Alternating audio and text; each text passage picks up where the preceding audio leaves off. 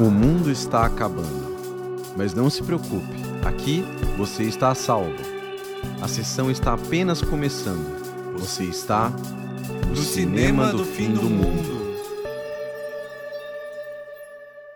Olá, eu sou o Rob. E eu sou o David. Sejam bem-vindos a mais um programa do Cinema do Fim do Mundo. E não só mais um programa, como o último de 2022. E para concluir, a gente vai trazer aqui algo que a gente já vem pensando há um tempo, fazer a nossa retrospectiva de 2022, do que de melhor e de pior vimos nesse ano que está se encerrando agora. Inclusive, se você está ouvindo esse programa no dia do lançamento, você está na véspera do ano novo. Então, nada melhor do que ter a nossa companhia aqui, nós juntos, você aí nos ouvindo, a gente aqui falando, nessa entrada de fim de semana do Réveillon, não é mesmo? Mas antes, a gente tem os recados de sempre, que são quais mesmos, Rob? Você pode nos encontrar no Facebook, Cinema do Fim do Mundo, também no Twitter, Cinema Fim Mundo e no nosso e-mail cinemafimmundo@gmail.com, que é o mesmo do Pix. A chave Pix é o e-mail. Falando em Pix, a gente não pode seguir com o programa sem antes agradecer as contribuições das seguintes pessoas: Viviane Tieme Camei, Karina Duarte e Thaís Laporta. Muito obrigado a vocês pelas contribuições e, já que estamos no último programa do ano, aproveitamos para agradecer também a todas as outras pessoas que ao longo de 2022 puderam contribuir com a gente com qualquer valor. A gente agradece muito, ajuda muito a gente continuar tocando esse projeto e, claro, em 2023 estaremos aí com novos programas e muito graças a essas contribuições. Bom, então vamos seguir para o programa. Roda a vinheta.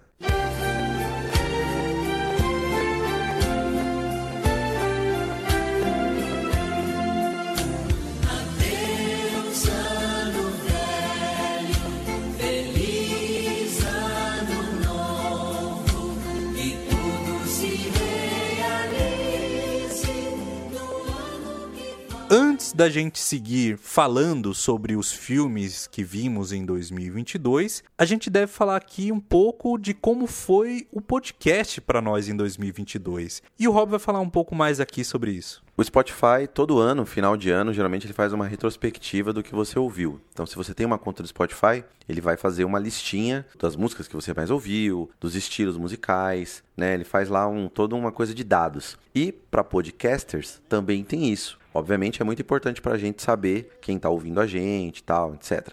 E a gente ficou bem surpreso e bem feliz porque esse ano de 2022, que é a segunda temporada do Cinema do Fim do Mundo, a gente gravou 1519 minutos. Quer dizer, a gente gravou muito mais, porque isso aí são os editados, né? São os minutos assim que chegam até vocês pelo Spotify bonitinho, com volume tudo certinho. Mas eu acho que é no mínimo o dobro disso. Né, do que a gente editou, que a gente gravou. Sem dúvida. Em do que média. Gente, do que a gente errou. Sem dúvida mesmo. Em média, 30 a 40% do bruto é descartado na hora da edição. Para vocês terem uma ideia, um programa aí que vocês recebem de uma hora e meia, uma hora e vinte e poucos, no total a gente deve ter gravado, sei lá, duas horas e vinte, duas horas e meia, por aí. Ah, e recentemente a gente tava, eu e o David tava conversando sobre uma edição, porque o David faz a edição, né? Ele faz o corte e aí depois eu faço a inserção de trilhas, etc. a finalização, né? É. A gente divide assim. E o Elder, obviamente, faz as capas. E você tinha falado do tempo que você demanda para editar. Quantos minutos de podcast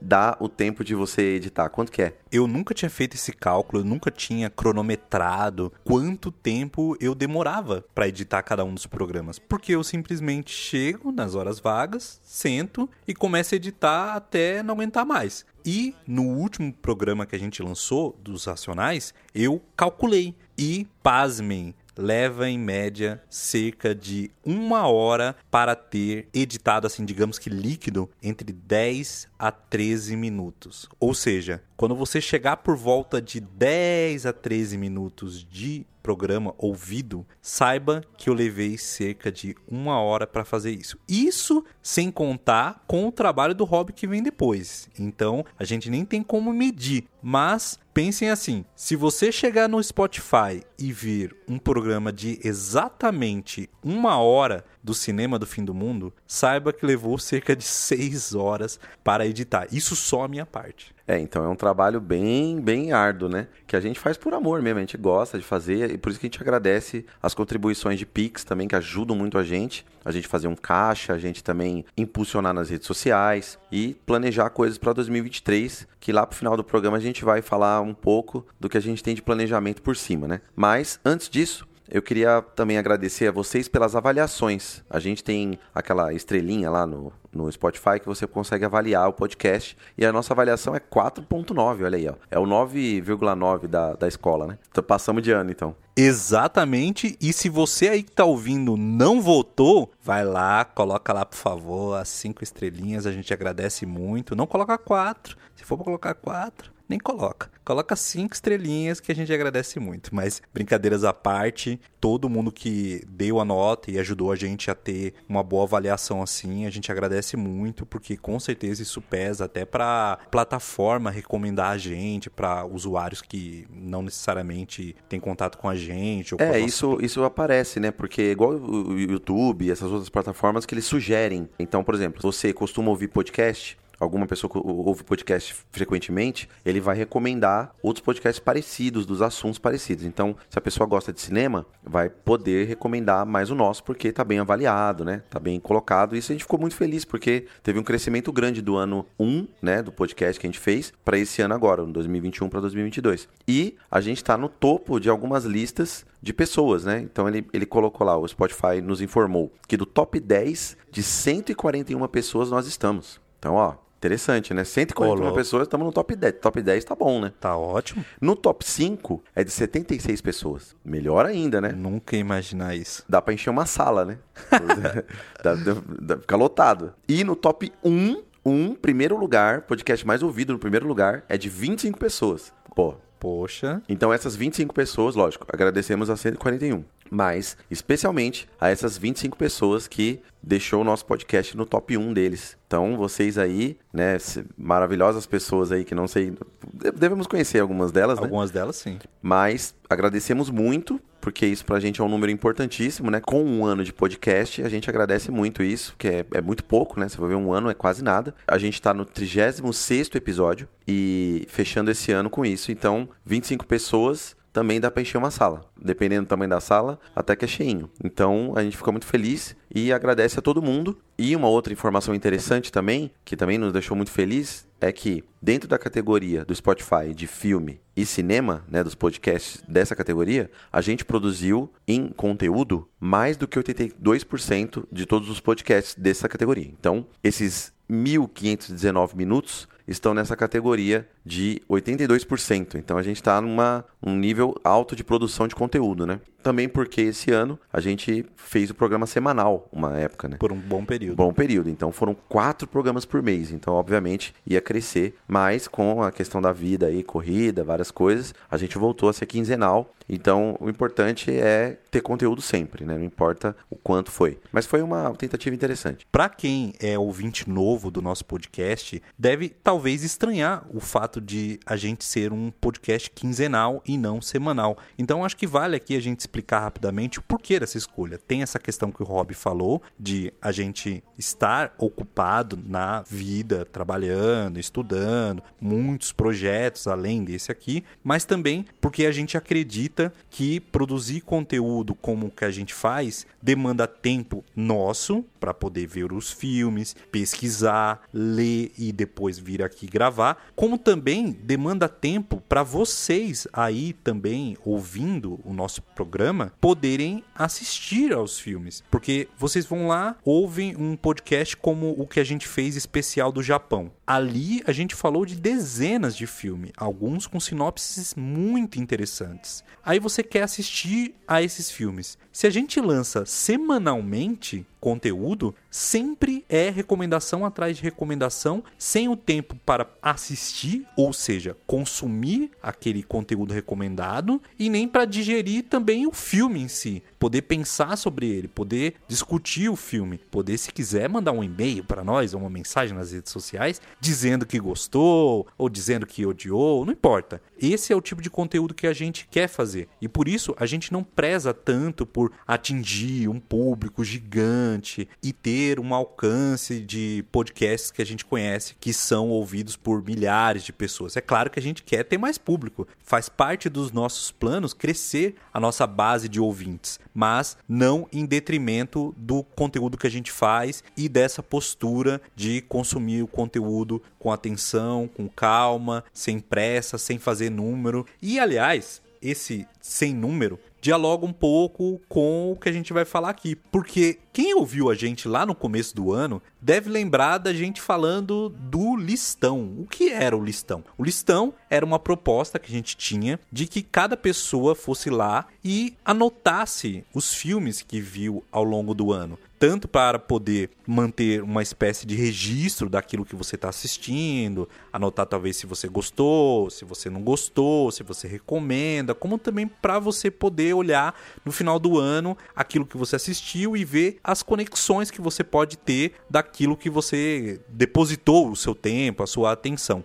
E a gente falou poucas vezes isso de lá para cá, mas a gente manteve essa ideia. A gente fez os nossos listões individuais. E hoje, aqui, a gente vai falar um pouco de como foi a nossa experiência individual, cada um vendo filmes. Mas eu acho que antes é importante desmistificar essa coisa do número. Ah, de eu vi tantos filmes esse ano, então claramente eu sou um verdadeiro cinéfilo. Eu já falei pro Rob que eu detesto essa palavra cinéfilo e tal, mas eu, eu entendo o que ela quer dizer e tal. Porque a gente vive em um mundo de métricas, aquela coisa de quantos seguidores você tem, quantos livros você leu. Tem essa coisa no mundo dos booktuber de pessoas que afirmam que leram um livro por dia. Olha que loucura, cara. Aquela coisa de, sei lá, li sete livros na semana. E, mano, na boa, eu venho batendo nessa tecla desde sempre. Para mim, é muito mais qualidade do que quantidade. E aqui no nosso podcast, eu acho que a gente fica naquela linha tênue entre o desejo de ver bastante filme, porque a gente gosta muito de cinema, a gente quer conhecer muitos diretores, diretoras, atores, filmes do mundo todo, mas ao mesmo tempo ver esses filmes com atenção, digerir, pensar neles. Então, você aí que está ouvindo o nosso programa e também fez sua lista, se você viu menos filmes que a gente, mais filmes que a gente, nada disso importa. Importa mais o que você viu, por que você viu, o que isso te trouxe, porque é a melhor parte de ver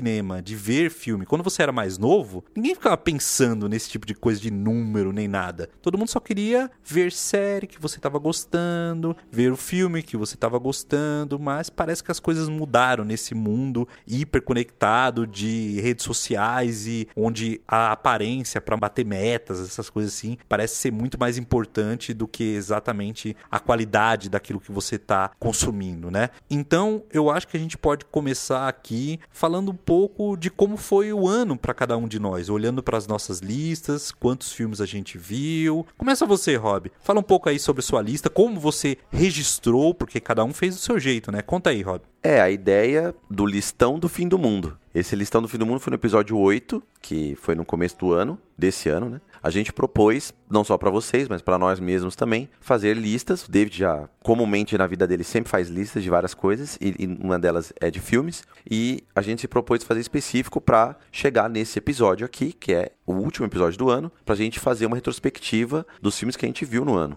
E fazer um listão é muito legal porque você consegue ver, acompanhar os filmes que você viu, ter uma ideia de que tipos de filmes você viu, que tipos de gênero, né? Você viu mais, ou coisas que você quer ver mais que você não viu, e ter uma ideia boa do que foi o ano no cinema, né? E na minha lista, que eu fiz mesclado, né? No começo eu fiz no bloco de notas do celular e depois eu fui pro Letterboxd. Não é à toa que o Letterboxd foi recomendado nesse programa, do oitavo programa do podcast, porque é um aplicativo em que você consegue avaliar os filmes e tem fotinha do pôster, tem links dos diretores e tal. É uma rede social, então eu acho bem interessante, acho bem legal, porque fica mais prático também, mais lúdico do que você escrever num caderno, num papel. Mas, por exemplo, o David prefere escrever num, num caderno, e ok também, também rola. Mas o Letterboxd é fácil porque agora eu termino de ver um filme, a primeira coisa que eu pego é pegar o celular, abrir o Letterboxd e avaliar o filme.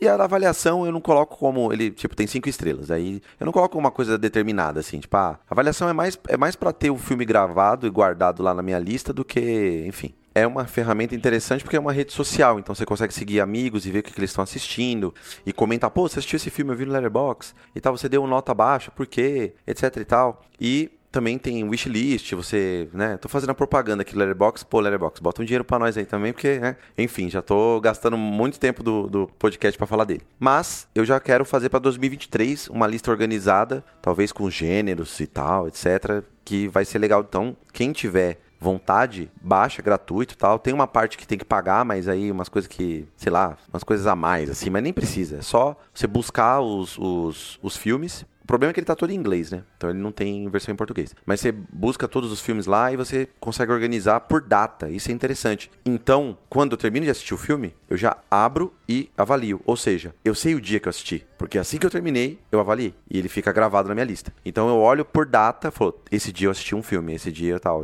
A data 26, 27 de tal mês.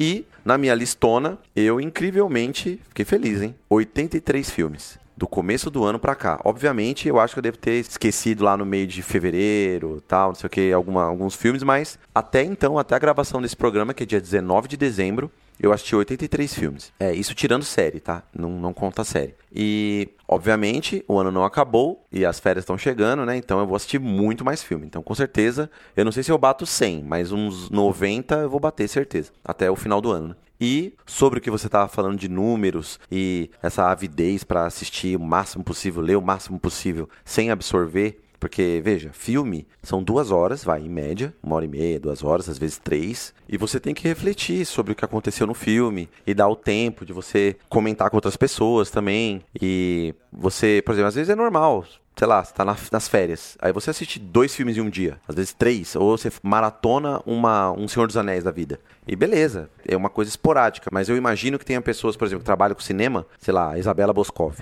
Ela vê, mano, os vídeos que ela posta, vai, nossa, ela deve ficar o dia inteiro vendo filme, tá ligado? Lógico que ela deve fazer outras coisas, mas é o trabalho dela. Então acho que ela já tem na cabeça dela uma forma de a, a, assistir, que é bem diferente da nossa, né? Porque ela tem repertório e tal. É uma, um outro caso. Mas nós, seres humanos normais, que não estamos aqui no, né, somos só, como você falou, cinéfilos, né, que só gosta de cinema e curte. Eu acho importante você dar esse tempo de maturar na sua cabeça o filme, de você comentar com outra pessoa, de você avaliar e ver os filmes, e você pesquisar, inclusive eu faço muito isso hoje, por causa do podcast, inclusive. Eu vejo um filme, não necessariamente que a gente vai comentar ele no podcast, mas eu vou lá termino o filme, eu falo, geralmente eu assisto filme à noite, tarde, eu já vou assistir e vou dormir, mas no dia seguinte eu já olho, abro o YouTube, já procuro entrevista, procuro coisa para saber do filme, como foi, se tem algum crítico de YouTube que tá falando sobre esse filme, ou alguma outra coisa, sempre depois de eu tecer minha opinião, porque senão a minha opinião fica determinada por aquela pessoa que está falando, né? Então eu, eu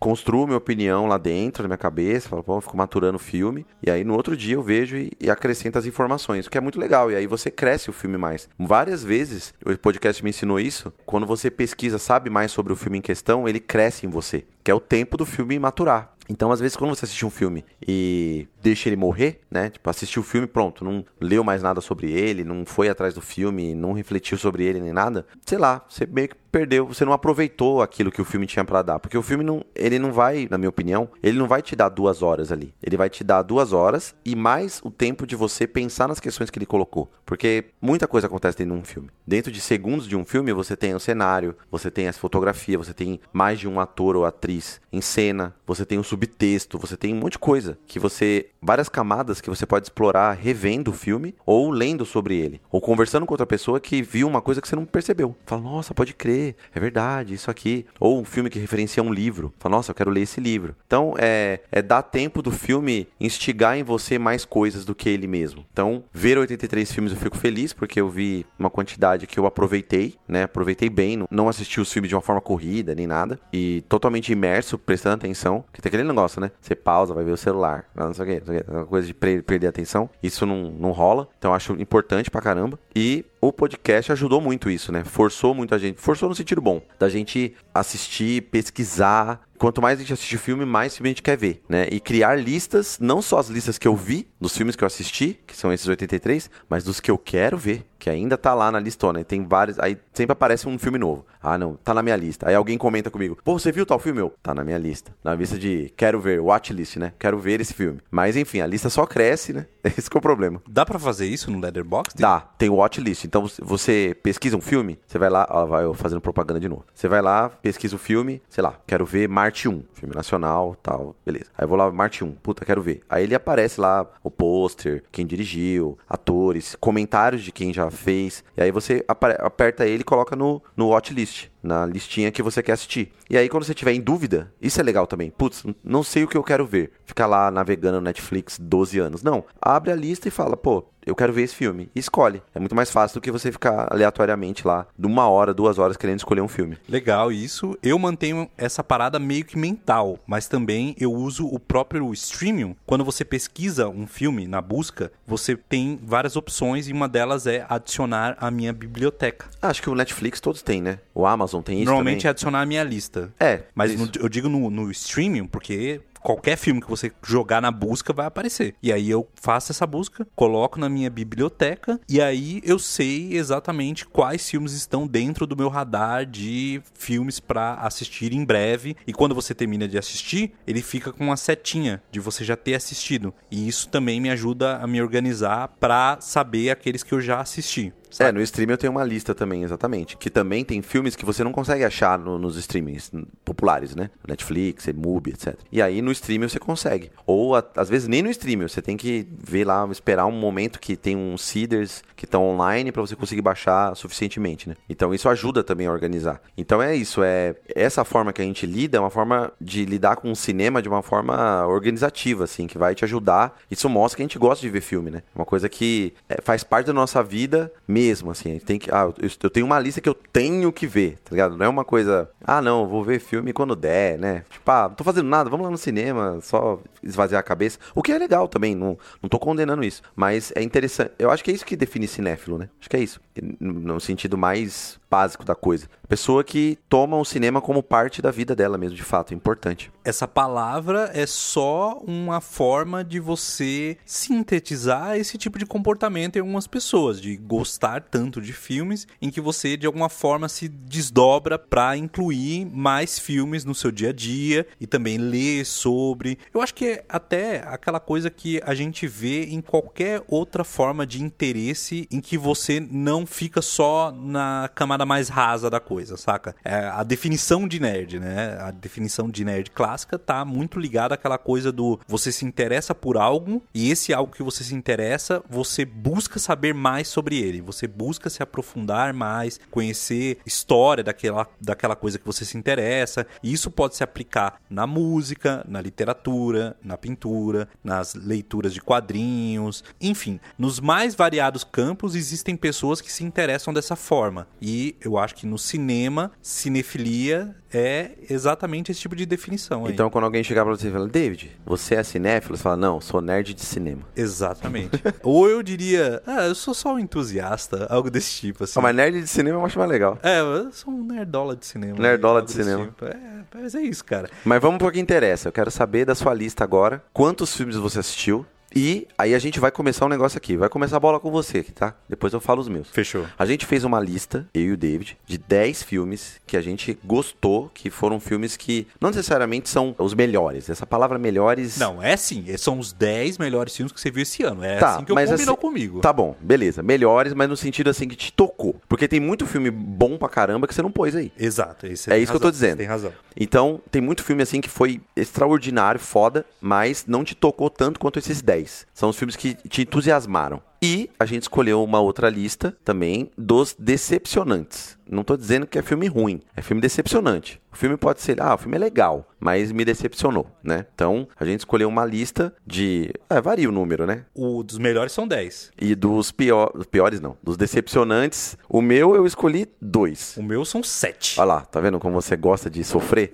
gosta de ver filme ruim, pelo amor É, de mas Deus. vocês vão ver aqui que tem filmes aqui que não seriam tão decepcionantes na teoria. É, então. Aí é esse negócio. E o lance é que o David não sabe a minha lista e eu não sei a dele. Então a gente vai meio que. Talvez tenha filmes em comum, né? Vamos ver. Pode ser. E como você quer fazer? Cada um fala um? Como é que faz? Não, você vai falar agora. Vamos fazer assim: você fala os seus 10, eu falo os meus 10, e aí você comenta aquilo que você achar os highlights, os mais interessantes dos 10. Fechou. Isso Fechou. dos, dos bons. Esse- Depois a gente fala dos ruins. É, vamos começar aqui pelos bons. A minha lista, como a do Hobby, não tá em ordem do melhor pro pior, nem do pior pro melhor. É uma lista dos 10 filmes que eu mais gostei de assistir esse ano. Veja bem, até o dia 19 de dezembro de 2022. Porque tem uma penca de filme que eu ainda devo ver nos próximos 12, 13 dias por conta disso que o Rob falou. Férias, etc. Tudo bem que eu vou viajar alguns dias aí, então eu não sei. Então, até o momento, os 10 filmes que eu mais gostei, não são os melhores, são os 10 que eu mais gostei. Eu tenho que deixar isso muito claro, porque eu deixei de fora aqui alguns filmes muito bons, grandes clássicos que a gente viu esse ano. Mas antes assim, da minha lista, eu vi até o momento 76 filmes. Pode ser que eu tenha deixado algum filme de fora dessa minha lista, não sei. Por quê? Porque eu anotei tudo no papel e quando eu cheguei hoje aqui pra gravação, eu lembrei já de dois filmes que estavam de fora dessa lista e somente quando eu olhei a lista falei, ué, cadê tal filme? Cadê tal filme? Você tem que levar o caderninho, toda vez que você vai ver um filme, você tem que botar o caderno no bolso. É, Terminou então. o filme, você anota. Eu, no ano que vem, eu vou ter um caderninho menor, porque esse é pequeno, mas eu quero um menor que caiba no bolso mesmo, assim, bem pequenininho, tá ligado? Mas o que acontece?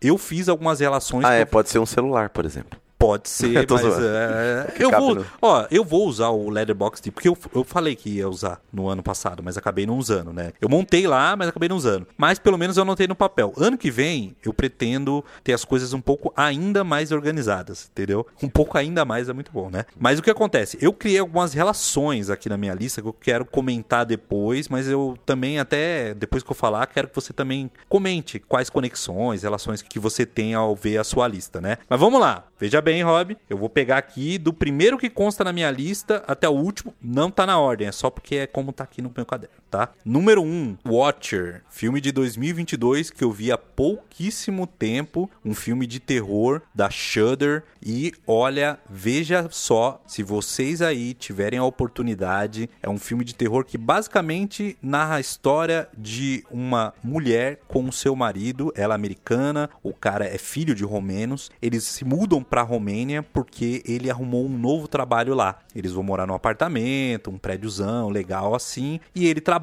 e ela fica em casa, ela fica muito só, ela não fala a língua do país, então aquela coisa de você estar na pele de alguém que não entende muito bem o que as pessoas falam, a cultura, você está como ela, não tem legenda na maior parte que os romenos estão conversando, você só entende quando eles estão falando em inglês. E lá, sozinha, nesse novo país, nesse novo apartamento, ela começa a observar os vizinhos do prédio à frente. E logo ela percebe algumas coisas interessantes de comportamento, mas uma janela em particular chama a atenção dela, pois aparenta que existe uma figura lá diretamente olhando para a janela do apartamento deles o tempo inteiro. Todo momento que ela olha, essa figura está lá. E ela começa a achar que talvez essa figura que ela via só do outro lado da rua está extrapolando essa, digamos que, stalkeação. É um filme de suspense, um thriller que me surpreendeu muito e que vocês vão me ouvir falar mais quando agora em 2022 eu fizer minha lista dos melhores filmes de terror de 2022. Esse com certeza estará lá. Ó, nem vai editar isso aqui, tá? Vai aparecer no programa. Enquanto você tava falando, eu fiquei pensando, pô, eu propus pra você falar os seus 10 primeiro e eu falo meus 10 depois. Mas é legal você fazer os comentários já sobre o, o filme, em vez de ficar falando. Você não fez isso, mas tipo, número 1, um, é The Watcher. Número 2, não sei o quê. Acho que é mais legal fazer como você tá fazendo. No mínimo, nem que seja falar pouco. Então é mais legal eu falar também o meu 1 um, e você fala o seu 2, eu falo o meu 2 e a gente vai batendo assim, eu acho que é Fechou. né? Porque, porque nem todos eu vou comentar. Eu comentei esse aqui É, porque não sim. tem nenhum programa. Programa sobre é. esse vale a pena. Não, mas você comentou breve, assim, é legal também pra dar vontade de assistir, né? Porque Sim. esse é o nosso objetivo. Sim. Então, mudança de planos. Mudança é. de planos, é. aqui ao vivo, ao vivo, ao vivo. Ao vivo, ao vivo. é, porque assim, eu fiquei pensando, puta, eu vou parar aqui a gravação, aí a gente vai ter que emendar. Puta, é dar mó trampo. Então é mais fácil eu jogar real mesmo e a gente manter assim, que fica mais fácil pra Então editar. firmeza, vai. Fala aí, Rob. Final de ano, né, mano? Estamos cansados de trabalhar já. Então, ó, meu número um, que não é número um é, de hierarquia. Só é, tá no é, primeiro. É, tipo lá. eu, o meu também não é, não tem nada é. de hierarquia. Eu dei uma roubada aqui, tá? Eu botei quatro filmes em um, porque os dois. Os quatro, Ladrão! Você já sabe qual que é já. São os quatro filmes do Evangelion e dirigidos pelo Hideaki que, logicamente, Evangelion está no meu coração, né? Que é um anime japonês muito maravilhoso, que é revolucionário na animação japonesa e mundial. E tiveram quatro filmes póstumos, posso dizer assim. O primeiro é de 2007, o segundo 2019, o terceiro 2012 e o último agora 2021. Então eu assisti esses quatro filmes, o David assistiu três, né? Exatamente, falta só o último que eu pretendo ver com meu irmão. A gente teve, a gente conversou, lógico, sobre esses filmes, né? A gente teve opiniões divergentes, principalmente do terceiro, e eu achei muito muito maravilhoso porque é meio que um objetivo de fechar a história, né? De dar um fim. Porque os fãs estavam meio, né, falando pra ele, pô, você não termina o Evangelho, o Evangelho não, não, teve um fim. E depois ele fez um filme, que é o The End of Evangelion, que meio que tentou dar um fim, né? Na toa que o nome é esse, né? O fim de Evangelho, The End of Evangelion. Tentou dar um fim pra trama, mas não deu o fim. Ficou mais aberto ainda. Então, não que deixou aberto o fim, mas algumas coisas da trama, algumas coisas da história, que ficaram uns buracos, etc. Então, eu achei a animação absurda, porque imagina, ele fez em 95, 97 Evangelho. E agora, nos anos 2000, né, 2007, 2009, 2012, com dinheiro, né, depois do sucesso e a fama da, da franquia Evangelho, com bonequinho, com tudo acontecendo, o cara teve grana pra fazer uns efeitos especiais de animação absurdamente maravilhosos, né? E aquilo eu fiquei olhando e falei, nossa, que negócio sensacional. É um filme, não é um anime, né? O anime tem uma coisa assim de série TV, uma qualidade um pouco menor, né? Porque tem que ser rápido, né? Tem uma outro tipo de fluxo. Agora um filme não, você pode fazer uma dedicação maior. E foi maravilhoso, nostálgico primeiro e também fechou um ciclo de uma série, né, uma franquia, pode dizer assim, uma, uma arte, uma obra de arte, que ela convive comigo há muitos anos, né? Com David também, a gente é fã de Evangelho. E assistir esses quatro filmes, para mim, me deixou satisfeito como fã, né? Foi um fanservice bom, dei uma, notas boas para no Letterboxd pro Ideakiano e também me trouxe uma admiração pelo trabalho de animação, né? De quão a animação tá numa tecnologia avançadíssima hoje, é como é bonito ver aquilo. Fala, nossa, cara, olha isso como a imagina, isso estava na cabeça do cara. Ele botou no papel, depois passou no computador e virou isso aí. Tipo, colocou lá num esquema 3D com uma equipe gigantesca e ele dirigiu isso e coloriu e colocou dentro de uma história, que é uma história muito densa, que tem referências à psicologia, a vida dele, depressão, a sociedade japonesa. Eu recomendo para quem conhece Evangelho. Se você viu a série inteira, viu The End of Evangelho, Death of Rebirth e tal, viu os filmes que tem, assista esse daí que vai fazer mais sentido. Eu acho que se você ir, ir direto nos filmes, vai faltar muita coisa, vai ficar meio estranho. E talvez dê uma experiência meio ruim. Talvez você ache meio nada a ver, meio chato. Mas se você conhece Evangelho, já viu, assista porque é necessário para entender. Então, recomendadíssimo, adoro. E eu só tenho que falar aqui que o Watcher, que eu comentei antes, não deve ser confundido com aquela série da Netflix The Watcher, que estreou esse ano, Bem-vindos à Vizinhança, algo desse tipo, que é horrível. Então, Watcher é só Watcher, no Brasil não tem título ainda, e foi dirigido pela Chloe Okuno. Já o segundo filme da minha lista é um filme que eu comentei bastante lá nos nossos primeiros programas do ano, em que a gente estava falando sobre o Oscar. Estou falando aqui de Flea, que recebeu no Brasil, pelo que eu vi, o subtítulo de Nenhum Lugar para Chamar de Lar ou A Fuga. Bizarro. Não sei por que esse título. É um filme dirigido pelo Jonas Poher Rasmussen e que, para quem não acompanhou o Oscar, se trata do primeiro longa-metragem da história a concorrer ao mesmo tempo na ao mesmo tempo nas categorias de melhor filme do ano, melhor animação e melhor documentário, porque ele é tudo isso. Ele é um filme incrível que é visualmente mostrado como uma animação, mas que na verdade é um documentário, porque o diretor ele conversa com a mim, que é o personagem principal, assim, digamos que da história, e pede para que ele conte a história dele. ele relembra ali o passado dele como criança no Afeganistão, a família dele tendo que fugir diante de vários conflitos internos, ele crescendo como uma criança sem lar e ao mesmo tempo descobrindo a sexualidade dele que tão seria mal vista no Afeganistão, a relação dele com a família.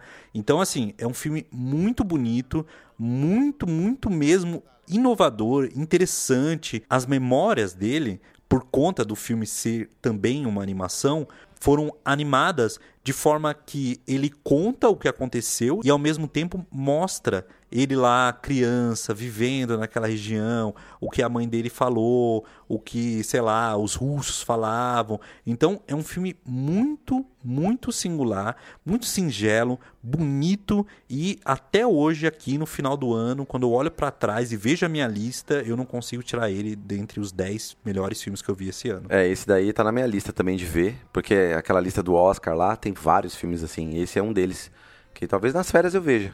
Eu vou pegar a lista lá e vou falar, olha... Vou é curtinho, que... é curtinho. É, então, eu vou ter que ver esses filmes aqui.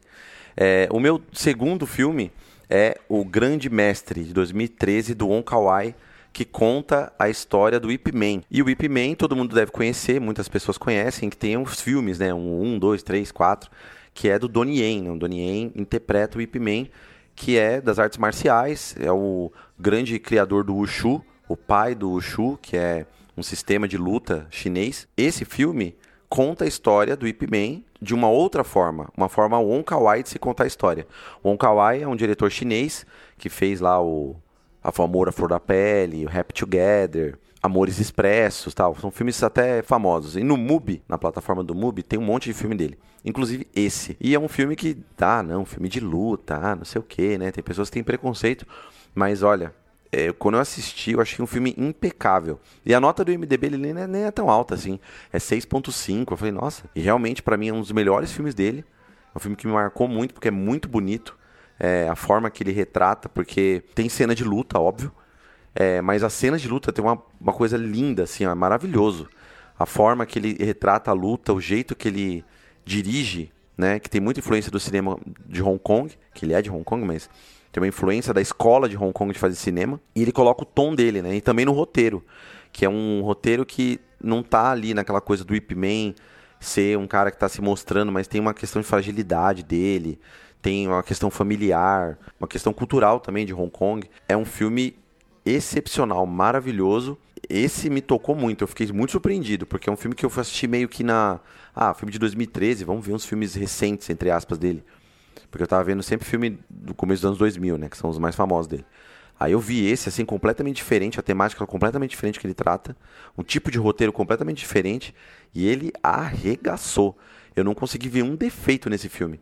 Desde o roteiro, atuação impecável, lindo. Eu falei, nossa, velho, nota máxima. Esse filme é nota 10, sem condições. Grande Mestre, On Kawaii Grandmaster 2013, está no MUBI. Assista. Esse foi o último longa-metragem dele. Ele escreveu um roteiro para outros filmes, fez curta tal, mas longa-metragem mesmo foi esse The Grandmaster 2013. Vamos aqui para o meu terceiro filme. Em terceiro lugar, eu deixo o filme do Paul Thomas Anderson, Licorice Pizza. Filme de 2021 que concorreu ao Oscar de melhor filme do ano, agora em 2022. E para mim é sem dúvida daqueles que mais cresceram em mim. Toda vez que eu penso nesse filme, eu penso, quero rever. E isso é muito raro. Eu não vou falar muito dele aqui, porque lá no começo do ano a gente fez o episódio 11, o Oscar é Brega, em que neste programa a gente fala dos ganhadores, os esnobados. Aliás, a gente fez vários programas sobre o Oscar no começo do ano e provavelmente a gente vai fazer ano que vem também. Esse Licorice Pizza estava lá, assim como o Flynn, estava entre os meus filmes favoritos e ainda continua sendo. Basicamente, ele narra uma história de jovens ali na década de 70 nos Estados Unidos e que basicamente é uma forma do Paul Thomas Anderson relembrar esse momento da infância e adolescência dele em que ele se descobria como um, uma pessoa que gosta de cinema, tem um ótimo bom humor e para mim as atuações, a música, a direção, tudo é impecável. O meu terceiro lugar, que é o filme Carvão, da Carolina Markovits, que eu vi no cinema e realmente, nossa, que filme que eu fui sem ver sinopse, sem nada. Falei, vou ver esse filme, estão falando bem e tal, vou assistir. E realmente maravilhoso. A história, nem vou falar muito da história, vou falar mais do que, que ela aborda. Passa no interior de São Paulo. Tem um, tem um elenco bem interessante da forma deles falarem, que não é aquela coisa textual, Globo Filmes, que eu, eu até eu com o tempo eu tenho desgostado mais. Que eu não curto muito assim, mais essa coisa texto falado, né, mais certinho, mesmo com algum maneirismo, mas eu gosto mais do jeito mais cru assim, que o cinema de Pernambuco tem muito, de se falar do jeito que é, que as pessoas falam, usar o sotaque e estudar o sotaque, né, e fazer de um jeito interessante. Então é um filme que é mais ou menos um thriller que fala de uma família e essas questões da família com a morte, com, com um ente querido que está em uma situação de invalidez. E aí tem uma questão ética, moral ali da religião e também das questões dos costumes, questões é, de gênero, de sexo, de como as pessoas lidam com isso e aquela coisa conservadora das pessoas, das pessoas julgarem o outro. Então eu tô falando bem por cima porque qualquer coisinha que eu falar aqui vai ser spoiler, tá porque esse filme ele é realmente surpreendente. E é uma coisa que o filme foi caminhando para uns lugares assim que eu falava, caramba, mano, que filme demais, assim, extraordinário. Então, é um dos filmes do ano que mais me surpreendeu. Acho que ainda tá nos cinemas aqui em São Paulo, lá no Belas Artes, etc. Se talvez sair para streaming ou também se você conseguir na internet, vale muito a pena assistir. E espero que ele tenha várias premiações aí, porque realmente é um filme bem fora da curva. O quarto filme da minha lista também não é uma surpresa para quem está ouvindo o nosso podcast, porque quem ouviu o episódio 10 lá, Denis Villeneuve, o grande diretor esnobado pelo Oscar, deve ter visto meu entusiasmo ao falar de Incêndios, filme de 2010 que eu também não vou falar muito, porque lá eu falei demais e basicamente o que você precisa saber é: uma mulher morre e seus filhos, dois irmãos gêmeos, um homem e uma mulher, recebem do, digamos, contador, o cara responsável pela herança e tudo mais, uma missão.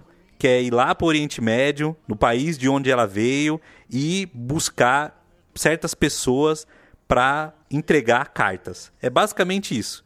Eu estou resumindo, é muito mais que isso. É um thriller é um drama, é um filme com um final assim de explodir a cabeça e, cara, sem dúvida é daqueles filmes que eu nunca vou esquecer. Eu nunca vou esquecer. Se você não assistiu e você vê esse filme, você nunca vai esquecer também. Esse filme é daqueles que eu falo, pelo amor de Deus, você gosta de cinema? Você gosta de filme? Assista esse filme. Eu vou chegar em casa hoje vou encher o saco da Thaís. Ela tem que assistir esse filme. Todo mundo tem que assistir esse filme. Incêndio do Denis Villeneuve. E é, sem dúvida, daqueles imperdíveis do ano. Falei demais. Esse filme eu vi duas vezes. Só reforçou na minha cabeça que esse para mim é o melhor do Villeneuve. Concordo. Esse é o melhor filme dele. É o ápice, assim, ó. Ele fez o Duna, incrível. Vai fazer o Duna 2 aí em 2023. Vai ser absurdo, porque o Villeneuve nunca decepciona. Então, para mim é um diretor que eu mais gosto atualmente. É muito difícil ele fazer um filme tão incrível quanto esse. É um filme que emociona, é pesado, tem muita coisa. É, tem uma reviravolta muito louca tem um mistério sobre o que, que é aquilo, aquela, a história daquela mulher, na mãe deles, né, que tá morta e tal, e o porquê dessa missão, né? E aí começa a contar e o contexto da época, né? É, o contexto de guerra do Oriente Médio, como se fosse uma metáfora daquele espaço de guerra, de conflito entre religiões, né? Católicos e muçulmanos, etc. É um filme imperdível. Nossa, esse filme para mim é um dos melhores da minha vida. Eu diria que o Villeneuve não tem filmes ruins nem o primeirão bizarro dele assim, e é até difícil traçar ah, qual é o melhor. Eu hoje digo que o que eu mais gosto é incêndios.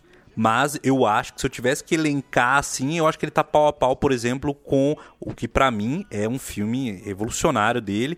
E infelizmente, por estar à sombra do original, nunca vai ser tão reconhecido, que é o Blade Runner. Blade Runner, assim, é foda. É eu lembro foda. na época do programa que o seu melhor é o Blade Runner, lembra? Porque, assim... Blade Você mudou de ideia. É, é, eu mudei de ideia porque esse filme, mano, é, é incrível. É, mano. É, Incêndios, Incêndios é, é, embaçado. Foda. Mas Blade Runner é um filme que, para mim, como eu disse só não tem e não terá o reconhecimento que merece porque está a sombra eterna do original do Ridley Scott, que nem é tão bom assim. Chega dessa. Para com essa porra de punhetagem aí só porque é clássico, fala que é bom. O filme é bom. É bom. É, é, é assim, é legal, impactante, influente, tal. Só que a galera cresceu 30 anos com essa ideia de Blade Runner é foda, blá blá blá blá, que não consegue tirar a nuvem de saudosismo para poder ver que o do Villeneuve é muito, assim, é muito, muito, muito melhor. É claro que um existiria sem o outro. Não, é isso então, que eu tô falando. né, não, tem- é a questão, assim, é quase uma continuação, assim, porque é 2049. Então é, ele aproveita o contexto do Blade Runner, inclusive teve participação do Ridley Scott no roteiro e tal, ele supervisionou. Então, obviamente, o Villeneuve é um fã de ficção científica, tem o Harrison Ford, entendeu? Então é uma, uma homenagem ao, à franquia Blade Runner, à ideia do Blade Runner, mas também é um- uma nova contextualização do Blade Runner. Então, eu acho que eu não vejo dessa forma que tá uma sombra e tal, eu vejo que é uma não é uma complementação, mas é um filme que valorizou mais ainda o primeiro e ele não perde nada.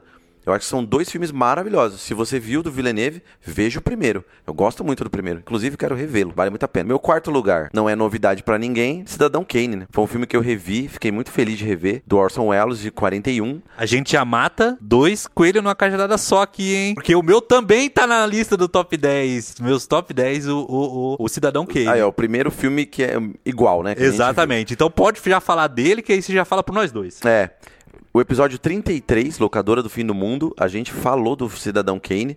Foi muito bom fazer esse programa, porque a gente pesquisou várias coisas de roteiro, de como foi feita a cinematografia, como ele gravou, as curiosidades, as tretas que deu lá pra divulgar o filme, é, que ele quebrou, não sei o que, o tornozelo, que foi um filme, porque ele é tão influente, né? Quais as influências que ele, tive, que ele teve, ah, os detalhes lá de escolha de câmera, de fotografia. Então foi uma aula ver isso aí. Foi um dos programas que eu mais gostei de fazer, porque eu já tinha visto Cidadão Kane. Eu sempre falei pro David, David, você tem que assistir Cidadão Kane. Você tem que assistir. Ele, não, mano, como assim você nunca assistiu? Pai, o David finalmente não. Falou, pra você assistir, vamos fazer um programa que vale a pena, que é um clássico, essencial, é, na história, é um marco na história do cinema. Tem que assistir. E realmente é um filme que empolga, não é um filme chato. Filme preto e branco, 1940, muito legal. Que é um thriller, você é tipo Hitchcock, você quer saber o final, você quer saber o mistério, e ele é lúdico, ele não é um filme paradão. Pelo contrário, é um filme que tem diálogos maravilhosos. E, obviamente, não vou nem ficar falando mais, porque é só você ir lá ouvir o programa, tá lá nas férias, sem fazer nada, volta lá no programa 33 do Cinema no Fim do Mundo e ouve a gente falando sobre o Cidadão Kane do Orson Welles. que- Depois de assistir, depois de assistir. ah, sim, claro. Tem que Não, assistir. mas tem a parte de spoilers. É verdade. é. Se você tiver muito na gana, ouve até a parte de spoilers. Aí É. você para e assiste o filme. Tem uns 50 e poucos minutos, praticamente 50, vai, arredondando assim, da gente falando do filme sem spoiler. Então, vai lá, ouve e vê o filme, que o filme é imperdível. Então, ó, você já espolhou aqui meu quinto filme, beleza? Então, nem vou seguir adiante. Já vai pro seu, seu quinto aí, Rob. Tá, o meu outro filme, que são dois, eu botei. Na verdade é o diretor, não é nem o, o, o filme em si. Coloquei os dois porque eu gostei muito dos dois. Os dois são bem diferentes. Ladrão, ladrão. Os dois são di- diferentes entre si, mas são muito bons. Que é o do nosso grande diretor que faleceu esse ano, Jean-Luc Godard, que é o Acossado de 60 e o Viver a Vida de 62. Como a gente já tava zoando lá no começo do podcast, a gente tem que fazer um programa sobre o Godard e tal. Não, pode ser o programa 70 e tal. Porque eu sempre tive uma visão do Novelle Vague, dessa coisa cinema intelectual, de uma forma meio pejorativa. Eu já assisti alguns, eu achava muito chato alguns tal. Lógico, eu gosto de Igman Bergman, adoro. Mas os franceses eu tinha um, um receio, não gostava. E depois eu fui ver por que, que eu tinha esse preconceito idiota. Porque eu nunca tinha visto de fato um filme. Eu acho que do Godard eu tinha visto um só. Eu falei, não, vou assistir o Acossado e o Viver a Vida. Assisti esses dois. E realmente mudou minha cabeça em relação a isso. Eu achei o Godard muito bom. Não é o meu preferido, não é o meu melhor diretor. Mas eu entendi a proposta que ele trouxe, a influência que ele tem. E que é um filme bom.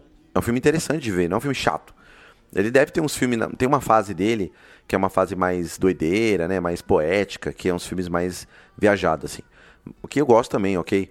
Mas esses filmes são roteirizados, eles têm roteiro, tem uma história, tem um, um ápice, tem a jornada do herói, tem tudo, que são filmes interessantíssimos, assim, que atraem muito, né? Precisou o Godard morrer pra eu mudar de ideia em relação a ele. Então, desculpa aí, Godard, tudo tem seu tempo, né? Então, agora eu admiro o Godard e quero ver outros filmes dele, inclusive.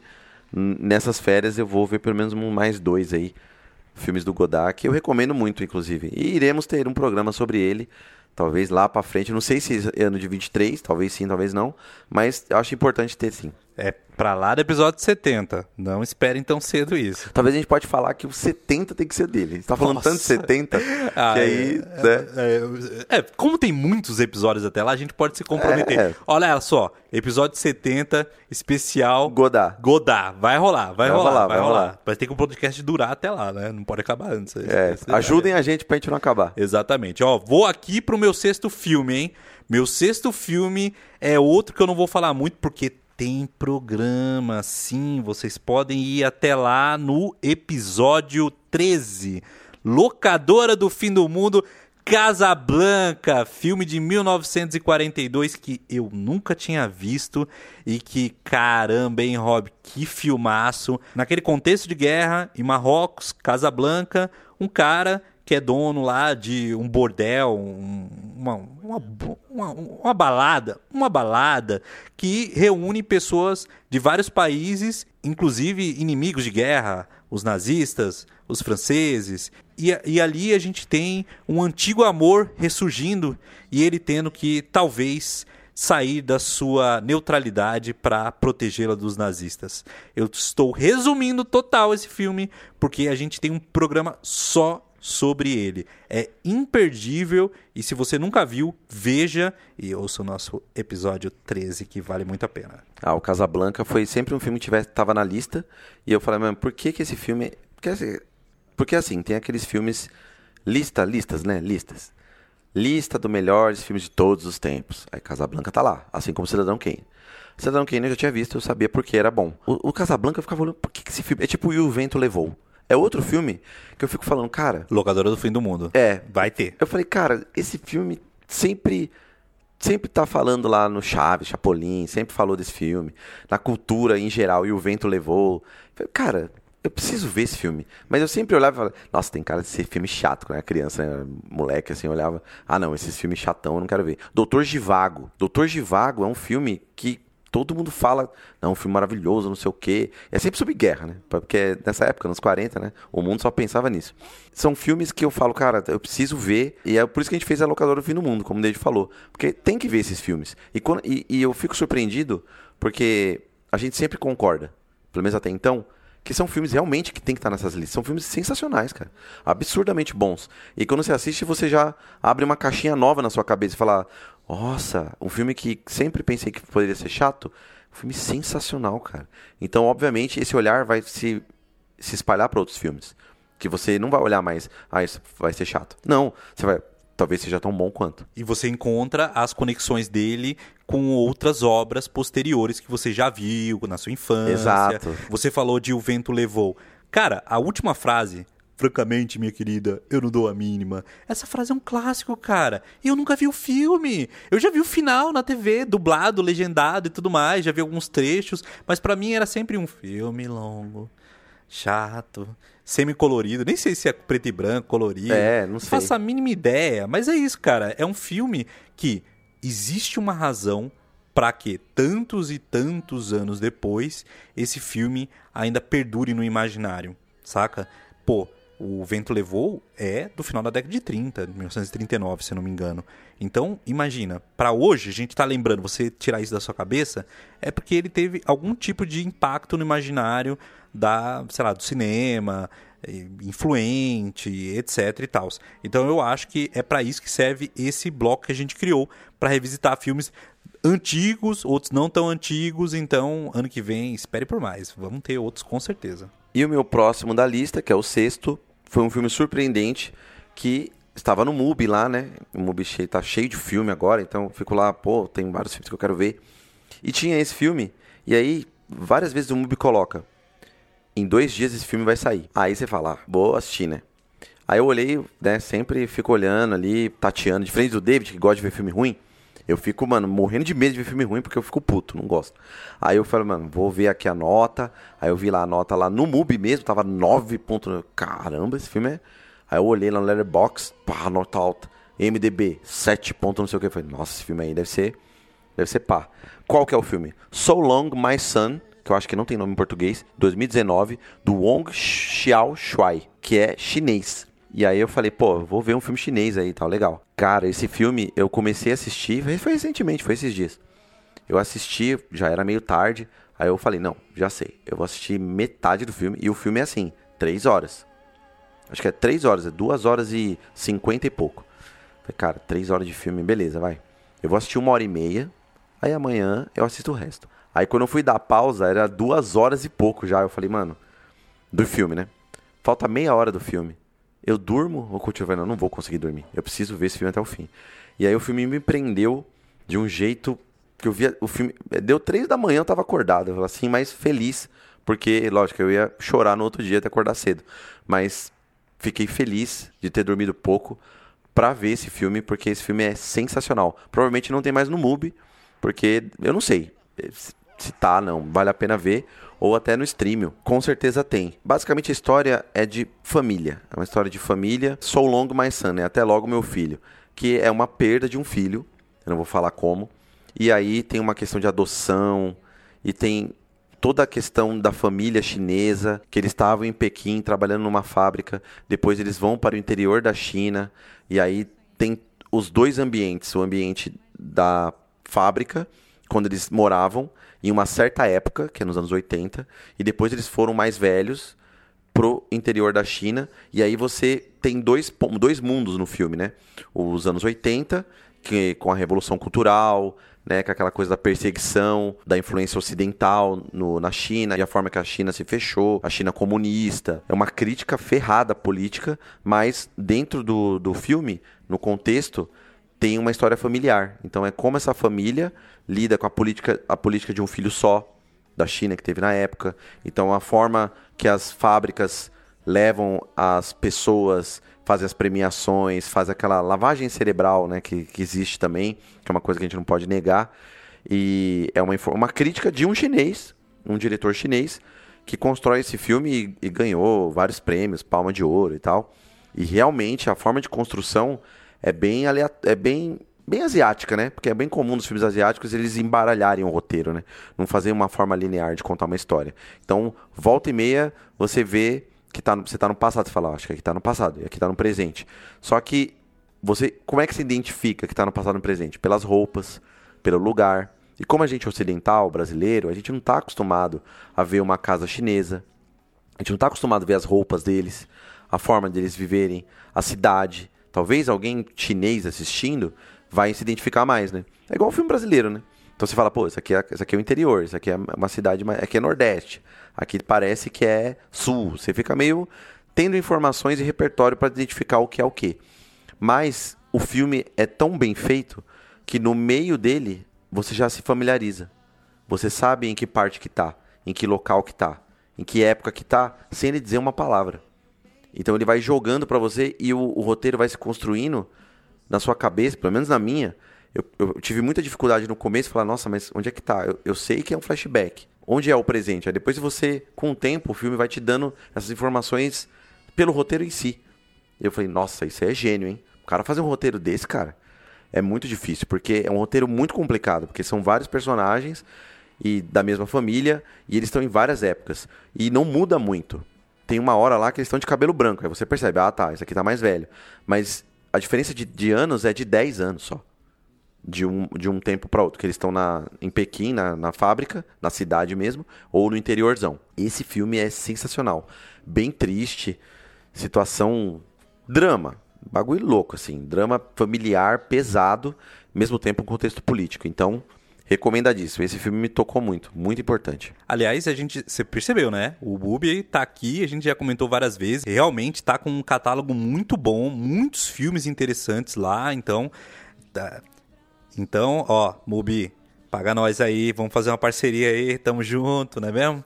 Bom, o próximo filme aqui da minha lista vai fazer uma dobradinha com o próximo. Estamos falando aqui do meu sétimo filme, que é um filme japonês chamado Hanabi ou Fogos de Artifício, filme de 1997 dirigido pelo Takeshi Kitano e que a gente falou pra caramba no nosso especial Viagem ao Centro da Tela Japão. A gente fez a parte 1, que fala mais dos filmes antigos, e a parte 2, que fala ali dos filmes da década de 60 em diante. Esse e... filme está nessa segunda parte. Que é o episódio 27. Exatamente, episódio 26 parte 1 e 27, parte 2.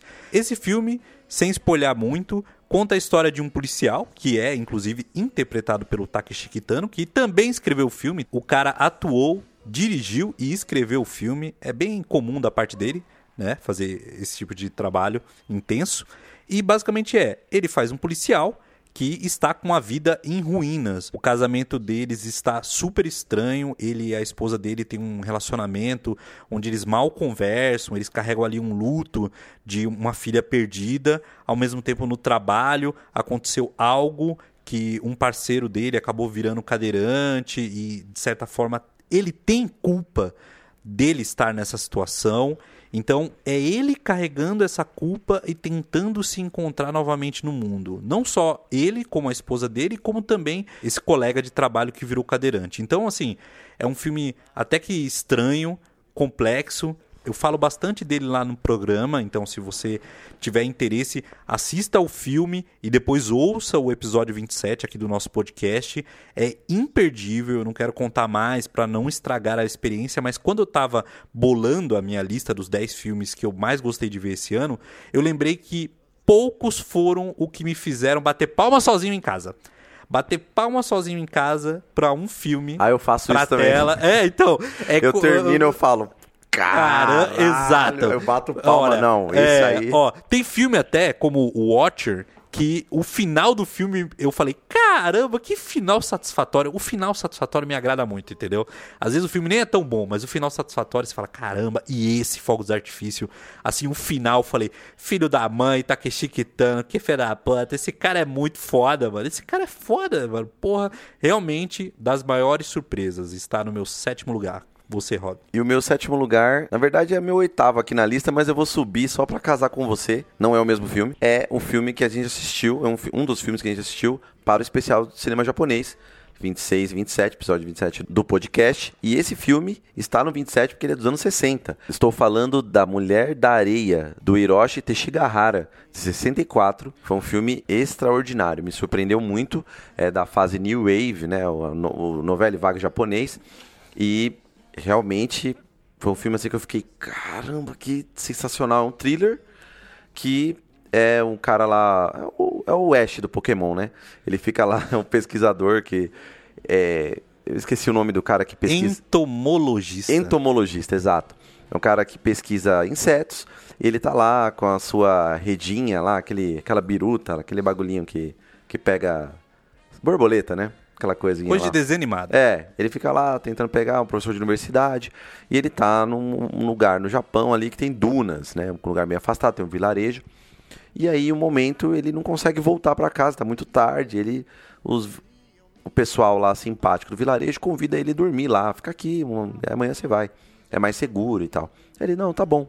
E aí, a casa que ele é convidado a ficar é de uma mulher que fica dentro, praticamente, num buraco, num vale a casa dela fica dentro da duna, praticamente. E aí, como é tudo movediço, né, a areia fica lá, então ela fica o tempo inteiro tirando a areia da casa. Eu me pergunto até hoje o que, que leva uma pessoa a construir uma casa dentro de um buraco que enche de areia o tempo inteiro.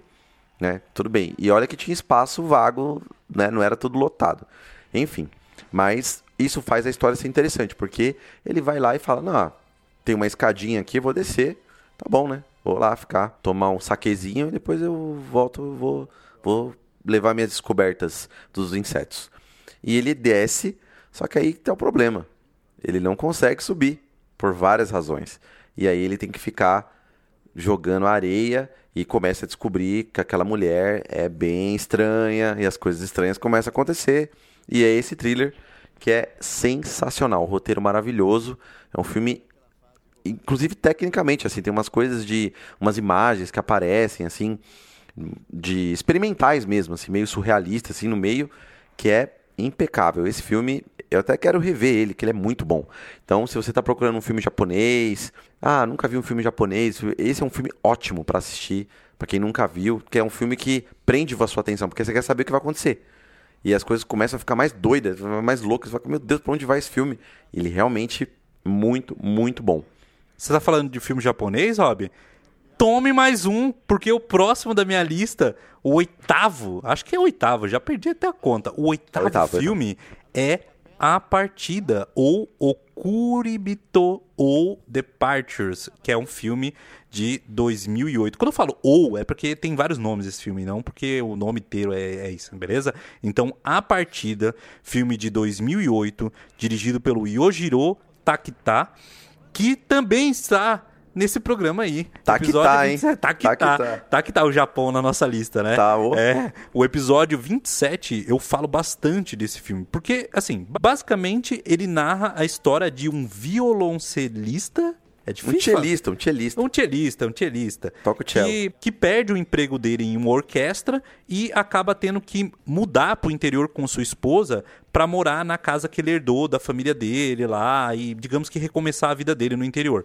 Ele precisa de um emprego, ele não tá conseguindo, ele precisa de grana e o emprego que ele consegue é de auxiliar de serviços funerários. E você acompanha ele se descobrindo nessa área e, e, tipo, lidando pela primeira vez com corpos de pessoas e dos ritos que normalmente as pessoas do Japão têm e também, claro, lidando com a sociedade que tem um baita preconceito com pessoas que trabalham nessa área. Então, assim, é um filme muito bonito, um filme que fala sobre vida, sobre morte, sobre lembrança, sobre como a gente está muitas vezes intrinsecamente ligados aos nossos pais e como eles nos influenciam nas nossas escolhas, nos caminhos que a gente segue e como que a morte muitas vezes tem um simbolismo para cada indivíduo que é diferente e também traz essa reflexão sobre quem lida com os mortos. Todo mundo vai morrer um dia. Quem são as pessoas que cuidam das pessoas, entende? Então é um filme muito peculiar, tem essa questão cultural de como o japonês é diferente do ocidental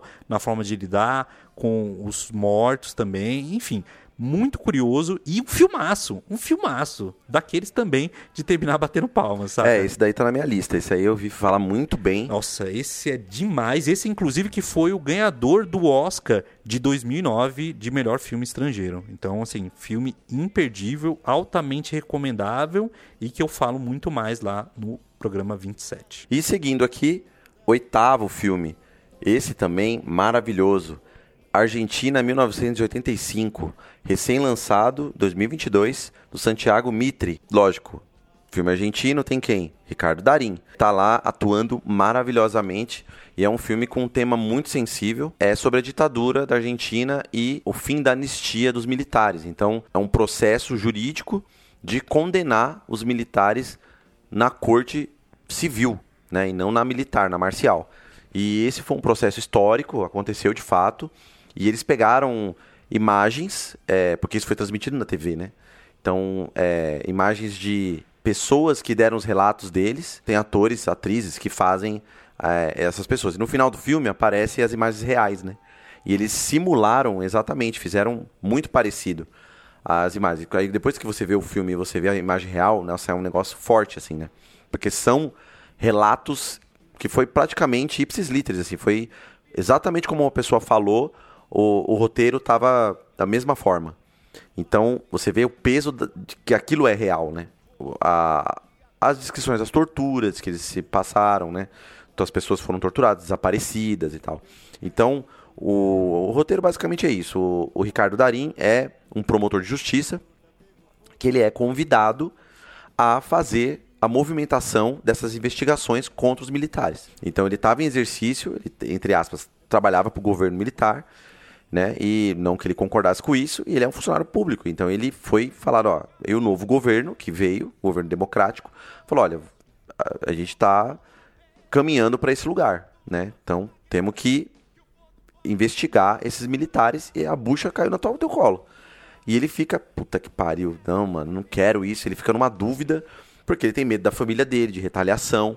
E ele sofre retaliações. Isso eu não estou contando spoiler porque é história, né? Aconteceu de fato. Então ele sofre retaliação, ele sofre ameaça, ligação de ameaçando a, a filha dele de, de ser morta, os filhos, a mulher. Então imagina você nessa situação de que você pode ser condecorado herói, né? Porque você está lutando por justiça do seu país e ao mesmo tempo você pode perder a vida, né? Da sua família, ver sua filha morta e sei lá torturada por esses militares e tendo que olhar na cara deles na corte.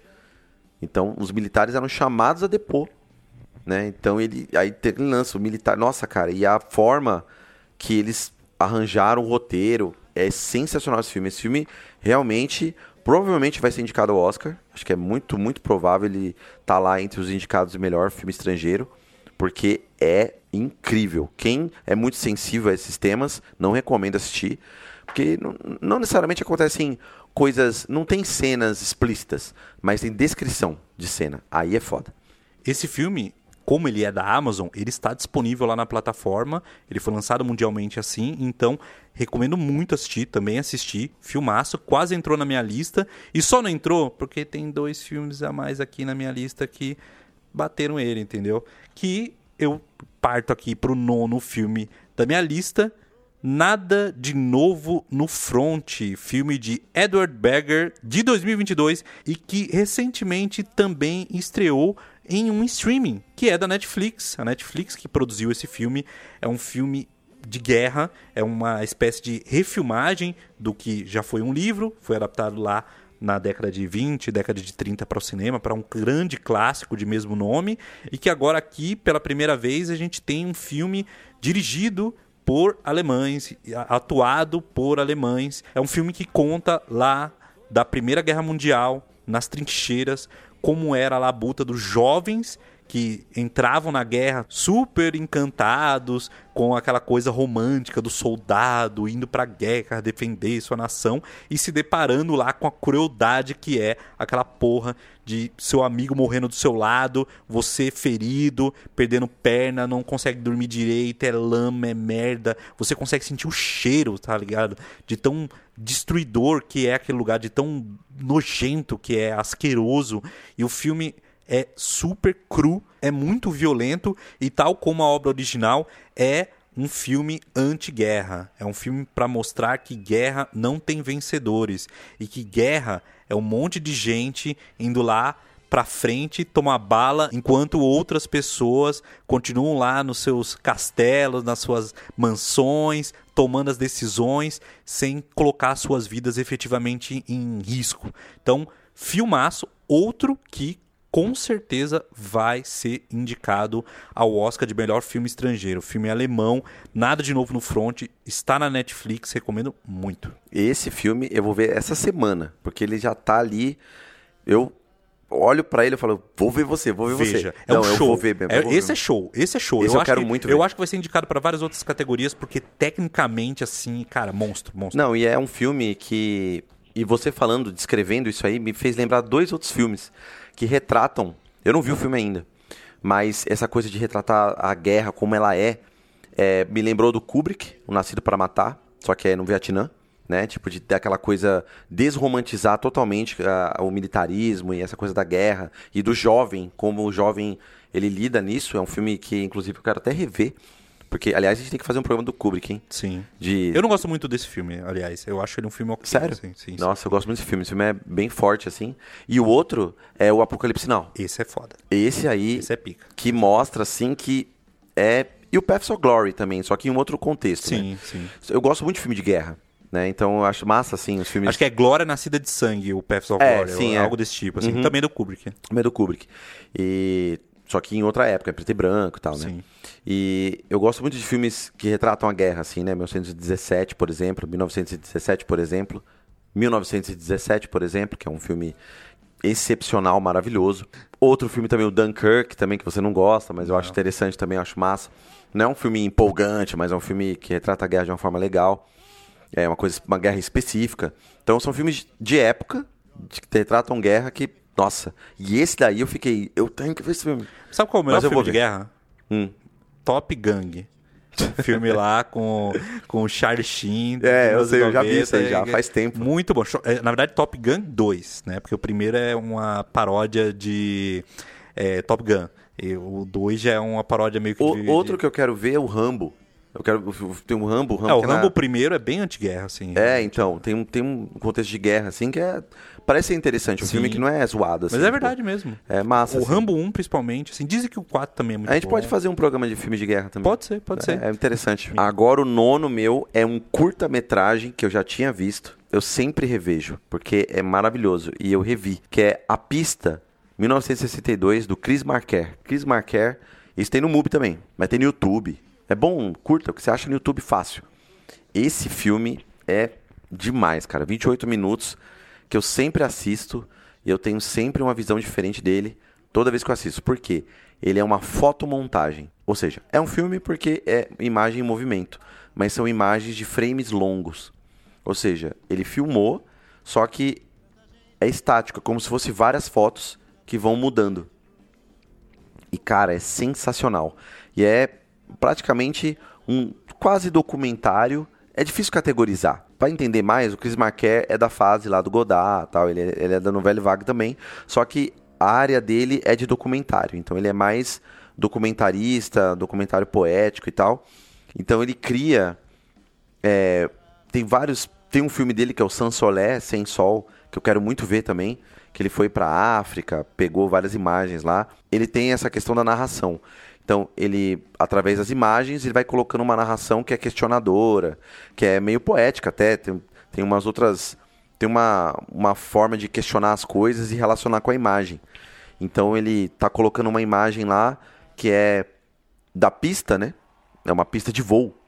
E aí tem uma história. Uma história que é um futuro distópico. É tipo um sci-fi. É muito louco esse filme. Então, é um futuro distópico em que existe uma máquina em que um cara, né, um dos personagens, ele deita nessa máquina e ele começa a acessar memórias dele.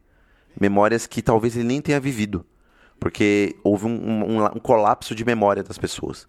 E é tipo Matrix. Eu acho que influenciou pra caramba o Matrix, mano. Na hora que o Neo deita na cadeira e ele recebe o chip lá, ele acessa a Matrix lá e tal.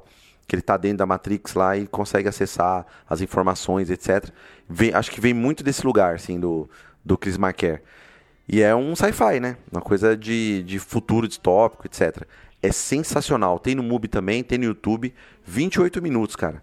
E a forma que ele narra é muito bonito as imagens, porque você começa a falar, mano, parece que eu tô vendo Speed Racer, né? O Speed Racer era assim, era poucos quadros, era, era pouquíssimos quadros por, por segundo, assim, era 10 segundos numa imagem. Aí depois muda para outra. Mas você vê que tem um movimento. Então, esse é maravilhoso. Você tem pouco, ah, eu tenho pouco tempo para ver um filme. Veja 28 minutos, vale muito a pena. Sabe aquele filme Os Doze Macacos? Sim. Que é aquele filme dirigido pelo Terry Gilliam. Terry Gilliam, é. é. lá do Monty Python. É baseado nesse curta. Ah, então. É, ah, que tem aquele coisa do olho, né? Sim. Então, é isso. Outro filme que eu quero ver de novo. Eu também. Eu não entendi porra Eu era nenhuma. pivete, eu não entendia não entendi nada. porra nenhuma. Então, Os Doze Macacos é baseado nesse curta. E passou na Globo. Eu lembro Sim, que na- eu tava na escola. Ó, que louco, mano. Terry Gilliam, cara do Monty Python, É. só filme doido. O cara fez um filme com Bruce Willis, tá ligado? Bruce Willis. É, mano, e um, e um filme baseado nesse curta aí, que doideira. E sabe como sei disso? Porque o professor passou na faculdade, o LAGT. Eu não lembro de nada. Não LAGT. lembro porra nenhuma, mas eu lembro disso, desse detalhe, tá ligado? Que, que foi o filme que. O curta que in- influenciou. E, cara, eu vejo macacos. várias vezes. E várias vezes que eu vejo é uma forma diferente de eu entender esse, esse curto. É muito foda. É realmente. Tem que. É é uma coisa que eu já assisti, mas eu assisti esse ano, obviamente, então. Coloco aí de novo. Eu acho que duas vezes esse ano. Eu vou assistir. Eu vou assistir dessa vez, adulto e querendo. E ver o entender. 12 Macacos também. Sim, Vou na lista. com certeza. Ó, o meu último filme aqui, eu até fiquei curioso agora do fato de que é o meu segundo documentário na minha lista. Como assim? Uns dois documentários na minha lista de 10 melhores filmes. Porque Flea é um documentário. É, um documentário. É uma animação, um documentário também.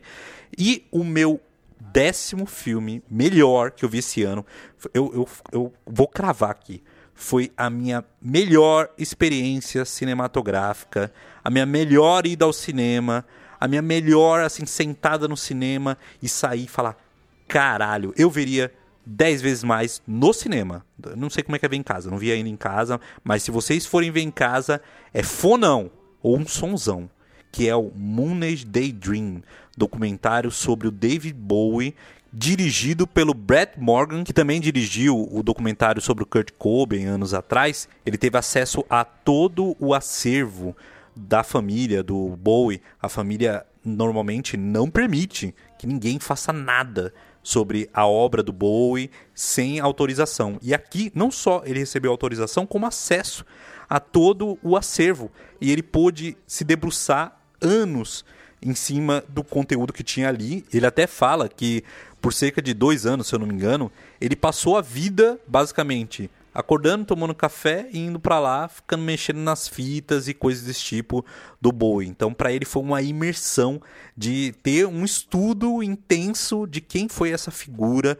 Eu sei que é uma figura muito polêmica para muitos, é um dos maiores músicos da história, uma das maiores personalidades da história do século XX, e para outros é uma pessoa que teve sérios problemas de personalidade, que para a forma como a gente pensa nos dias de hoje, era uma pessoa que não deveria ter tido todo o respaldo que teve.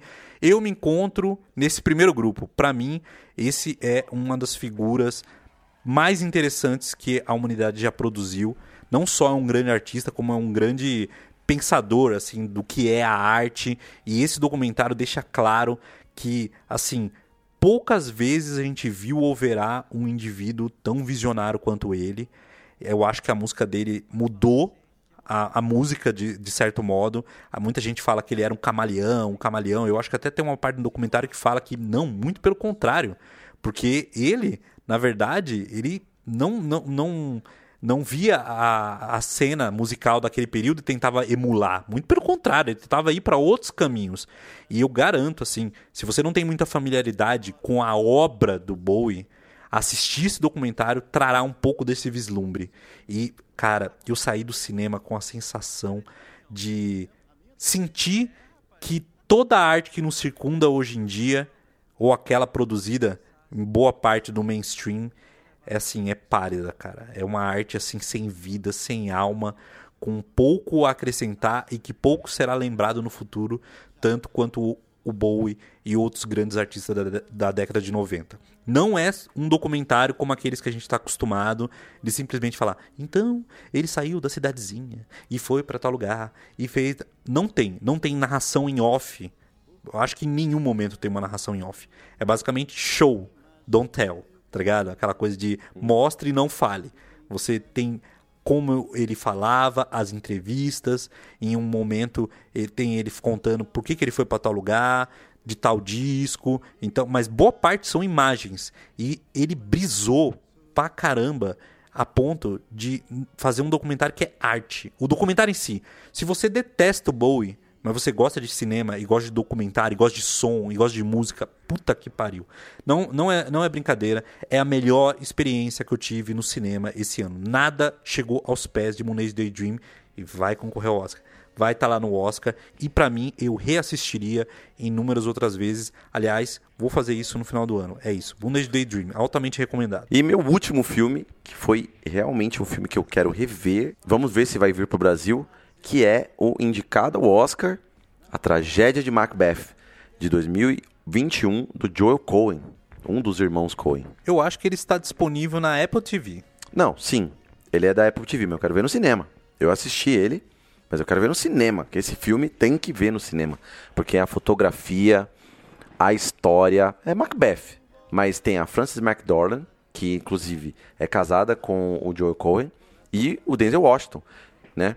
Que concorreu ao Oscar lá, melhor ator. Então. E para mim foi bem injustiçado, é um dos injustiçados do Oscar, que esse filme realmente, olha, eu assisti, esse bate palma. Esse terminou, caramba, que filme sensacional. E quem não viu ainda, é, é, tem vários filmes sobre Macbeth, né? Que, tipo, várias interpretações, pessoas que filmaram, mas essa daí assim, cinematograficamente é uma obra de arte, cara. Cada take é uma influência do expressionismo alemão. Cara, é, é sensacional. É um filme lindo, lindo. Fotografia é linda. As atuações são maravilhosas, assim. É, o contexto que ele coloca, por exemplo, o Denzel Washington é preto. Então, tipo, tem uma outra. As famílias são diferentes, né? Então, é a história do Shakespeare, só que de uma forma contemporânea e, cara, traz um, as mesmas ideias da ganância humana, da sede do poder, toda aquela coisa temática universal que o Shakespeare traz, ele traz de uma forma majestosa. Realmente, esse filme para mim tinha que ter ganhado pelo menos ali uns dois, três, quatro prêmios, é, tinha que ser condecorado sensacional, filme imperdível. E com isso, a gente conclui a lista dos 10 filmes que mais gostamos de ver esse ano. E como esse é o último programa do ano, então vamos falar mais. Vamos falar mais, porque assim, vocês têm aí a lista do Hobby, a minha, do que a gente mais gostou. Então, pode procurar qualquer um deles, assistir aqueles que vocês gostaram mais da sinopse, aqueles que a gente tem programa, ouve lá no nosso programa. Com certeza vocês não vão se arrepender. No mínimo vai ser uma experiência legal, porque a gente assistiu quase 80 filmes, o Rob mais de 80, então selecionar 10 não foi fácil, a gente deixou vários filmes de fora, tipo a, o Talk Story, né, cara, a gente Sim. deixou de fora. Não, os japoneses o, todos são muito é, bons. É, tudo em todo lugar ao mesmo tempo, filmaço a gente deixou de fora, então tem muito filme bom, muito filme bom. Mas agora a gente já vai direto para os piores filmes que a gente viu. E eu vou começar aqui, vou falar tudo de uma vez e assim, não tem um ranking também do pior pro melhor, mas eu eu deixei separadinho por decepção, chato e ruim. Vamos começar por decepção. Começando aqui por Resurrection. Deve vir pro Brasil como Ressurreição. É um filme com a Rebecca Hall que eu vi recentemente. Estava em várias listas aí de melhor filme terror do ano. Balela. Filme chato do caralho. É a história de uma mina lá que ela tem a filha dela e aí ela vai para um, um ela, ela, ela, é da área de tecnologia biológica, um negócio assim. Ela vai num evento e aí tem um cara lá ela, ela é uma mulher super forte, assim, sabe? Aquela mulher decidida. Só que quando ela vê esse ator, ou esse ator, muito bom, essa figura, esse homem, ela muda completamente. É, de, é, é interpretado pelo Tim Robbins, tá ligado? Baita ator, a Rebecca Hall, baita atriz só tem ator foda, muito bem dirigido. Você começa a criar uma tensão do por que, que ela tem tanto medo desse cara, o que esse cara fez com ela no passado. E cara, é uma loucura. Ela no passado teve uma relação com ele e ele volta falando que o bebê, que supostamente ela diz que ele matou, ele carrega na barriga e ela fala e ele fica falando: "O bebê tá aqui, o bebê tá aqui". Mano, é uma loucura, é uma doideira. Você gosta de filme doido? Pode assistir, mas eu fiquei frustrado, decepção. Não, não, não, assim, meu Deus, mano, eu terminei, puta que pariu. O próximo o próximo da minha lista é Bloody Hell, filme de 2021. Muita gente falou: ah, o filme é muito bom, lembra lá o Evil Dead, é uma mistura de terror, comédia. É verdade, é mistura de horror, comédia e é bobo, é chato. Eu não gostei, muita gente gostou. Talvez você curta aí, então, se você quer um terror escrachado, engraçado aí, Bloody Hell. Mesmo clima de Evil Dead, só que ruim. Aí, o próximo da minha lista aqui, que tá como decepção, é o Coming Home in the Dark. Também não tem nome em português. Filme lá da Nova Zelândia, lá da galera que tem um. É, é perseguida, torturada. Aquele filme que parece que é, é emular aquele filme que você. Tipo do Hanek, que você vê a galera sofrendo, o Funny Games lá, sabe, tá ligado? Só que é uma versão chata, triste. Filme de 2021, Coming Home in the Dark. Não recomendo. Eu tô correndo porque vocês não merecem eu ficar falando muito dessa porra aqui.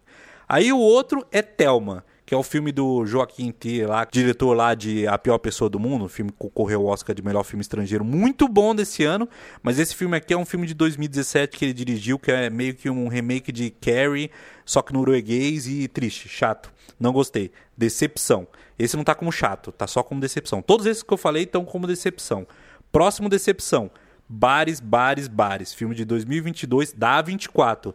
Todo mundo fala, ah, 24, 24. É verdade. Vários filmes interessantes. Esse, inclusive, esse, Bares, Bares, Bares, ou acho que veio como Morte, Morte, Morte, um negócio assim no Brasil.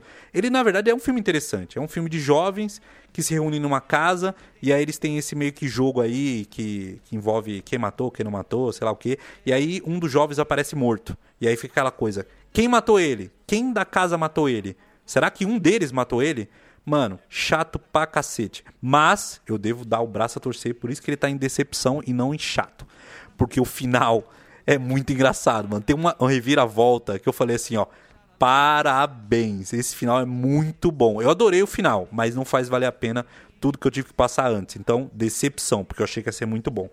Próxima, na minha lista aqui, já começamos com chato, que é o Shiva Baby também da A24, filme de 2020 que tá no MUBI e que assim, é, até, até... Nossa, eu ia, eu tava querendo ver esse é, filme. Eu falei, mano, é, será que eu vejo? Eu... Engraçado que a, protagon... a protagonista também fez o Bares, Bares, Bares. Então hum. talvez ela tá aí numa, numa reta de filmes meio. Uh. E Shiva Baby também da A24 e basicamente mostra um, um, uma família que vai para tipo um, um ritual de, de, de, quando a pessoa falece, tá ligado? Só que é, judaico. Eu não sei como é que fala. A pessoa morre ela vai fazer o velório. Velório. Tipo velório judaico. Um negócio assim. Eu acho que na verdade é depois do enterro. Eu não entendo muito bem, tá ligado? E o filme é chato, eu não quis entender também. E aí, mano, essa mina vai lá, e aí tem todo um lance, porque tem uma mina lá que ela teve um, um lance no passado, aí tem a família, é, como é que fala, conservadora, aí tem um cara lá que é pai de família que supostamente ela tem um, um lance com ele. Pô, chato pra caramba. Esse tá aqui como chato. Veja bem, de todos esses que eu falei, esse é o único que tá escrito chato na minha análise aqui. Uma análise super crítica, super enriquecida. E por último, o filme ruim. Esse tá escrito ruim, que é o Off Season ou Herança Maldita de 2021, que é um filme assim, não vou falar muito, não merece. Mas é um filme meio é, Lovecraftiano, tá ligado? É uma mina que, se eu não me engano, a mãe dela enlouquece, morre e deixa tipo uma espécie de herança, um bagulho assim. Eu nem sei o que, que é. Ah, lá em lembrei, a mãe dela morre é, e ela mora numa ilha. E aí é, ligam para ela e falam: Ô, oh, sua mãe doidona lá, então aconteceu uma coisa que quebraram o túmulo dela. Aí ela vai pra ilha. Mano, acontece um monte de coisa. A mãe dela nem era legal. Não sei porque ela foi até lá. Aí ela vai ver as coisas estranhas e não vai embora. Fica lá. Aí acontece uma tempestade, ela fica ilhada na ilha. Aí tem um povo louco. Horrível. Nossa, que filme ruim. Então, ó. É tipo um Lost ruim, né? É, então, ó. Fechou aí os sete filmes piores que eu vi esse ano. Cinco decepção, um chato e um ruim. Eu vi uma coisa comum nos seus filmes. É a maioria terror. Ah, sim, porque eu vejo muito filme de terror. Então Aí... a tendência é ver um filme ruim, né? É. Mas você vê, os dois que eu, assim, estão lá no finalzão, né? São da A24. É, o... E um deles é. O, o Bares, Bares, Bares é terror. Né? O Thelma não é terror. O Thelma é meio drama, meio. Eu, eu descreveria como bobo. É, essa é a minha descrição, tá ligado? Bom, a minha lista tem menos, né? Porque eu não sou tão masoquista quanto o David, que gosta de ver filme ruim, né? Ele vê até o fim. Eu não aguento ver filme. Ó, esses filmes não tão, que eu vou falar não são ruins. São filmes decepcionantes. É melhor falar decepção. Porque eu vi todos até o fim. Exceto um que eu vi quase até o fim. Porque eu falei, mano, esse, esse eu vou deixar por último. O primeiro decepção, que para muita gente pode ser surpresa, eu já falei isso nele, falei dele num programa do especial de terror que a gente fez, o último, que é o Nosferato do Werner Herzog. Esse me decepcionou.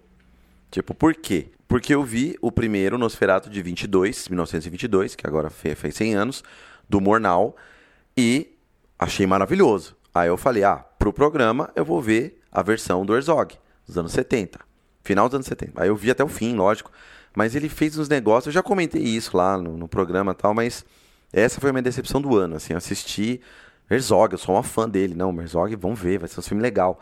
Puta que pariu, estragou o filme, assim. Tem gente que adora esse filme, né? falam que é um dos melhores dele. Cara, tá longe de ser, porque é muito ruim. Não é que é muito ruim.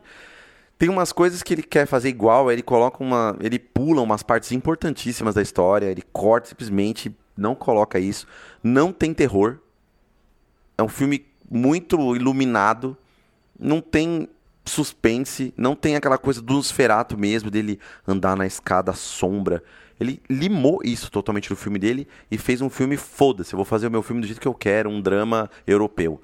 Porra, fudeu com o Nosferatu, entendeu? Pra mim não é Nosferatu, pra mim é, sei lá, qualquer nome. O Vampiro de Herzog. Não tem nada a ver com o Nosferatu, é uma cópia mal feita, não gostei. Herzog, você vacilou nessa. Decepção. Melhore. Imagina eu falar isso pra ele. Vai falar, como assim? Enfim, o outro também que eu vi, que é um filme importantíssimo no cinema sul-coreano, que é um dos marcos do cinema sul-coreano, tem no MUBI também, que é Hanyo, a Empregada. Tava lá no MUBI e tal, não sei nem se saiu, mas acho que deve estar tá ainda. De 1960, do Kim Ki-young. Esse filme eu falei, ah, pô, filme interessante e tal. Influência pra caramba do Talk Story, do cinema do Ozu e tal. Dá pra ver. Mas é um filme que, cara, primeiro é um roteiro muito estranho, porque a empregada lá, ela é uma, sei lá, é uma menina que entra na casa de um, de um professor de música, né? E ela começa a trabalhar de empre... ela é uma aluna dele e começa a trabalhar de empregada lá, só que ela é meio obcecada nele e tal, e começa a infernizar a vida dele. Ele tem uma família, né, pai, mãe, filho e tal, e ela começa a causar na vida dele. Só que ela tem uma obsessão tão grande que ela causa com ela mesma. E fala, mano, tá, beleza, essa obsessão, mas tudo isso, cara, é sério? Tudo isso para ficar com esse cara? O cara é um tiozão, tudo bem, pá, mas, pô, sério, você precisa cagar com a sua vida, praticamente morrer, fuder com todo mundo, se fazer de empregada para ficar próxima do cara. Pô, beleza, já começa daí. E aí é um jeito meio, sei lá, meio misógino, assim, de tratar. Porque, lógico, você pode retratar, tipo, o Haneck. Eu tenho uma crítica ao Haneck por causa disso. Porque ele, o professor de piano, por exemplo, aquele filme dele, que eu assisti, inclusive, eu achei. É, filme do Haneck. Eu gosto do Fita Branca. Eu Fita, gosto, gosto muito. Fita Branca é foda. Agora, professora de piano. Puta, é um filme que perde ritmo e é um filme que, puta, é, retrata assim, parece que é meio sem razão, assim, sabe? A pessoa tá se fudendo, sofrendo, a mulher, sempre a mulher lá que tá cagando e, e se fudendo mesmo, por simples vazão do diretor, porque ele não pode fazer isso na vida real, então ele faz um filme e, e deixa isso acontecer. Aí eu fico, ah, cara, tudo bem, se tivesse um, um porquê, mas esse porquê é meio insustentável, acho frágil essa razão. O Haneck, minha crítica dele é essa. O Fita Branca já não, é um filme que é, ele vai para outro lugar e é foda. Mas esse filme, eu também achei assim, eu terminei o filme e falei, ah, mano, sério? Tipo, é um filme, obviamente, que pro cinema sul-coreano marcou, é importante, inclusive, é, faz parte daquele projeto lá do, do Scorsese de, de restaurar os filmes e tal. Ele restaurou a Copa original. Tem até uma parte lá que a, a, a fita tá meio zoada. A fita não, a, o filme. O filme de película tá meio ruim, assim, aí ele muda um pouco a. Depois ele volta. Acho que ele pegou, sei lá, deve ter sido muito difícil conseguir esse filme, né? E é dos anos 60, né? Enfim.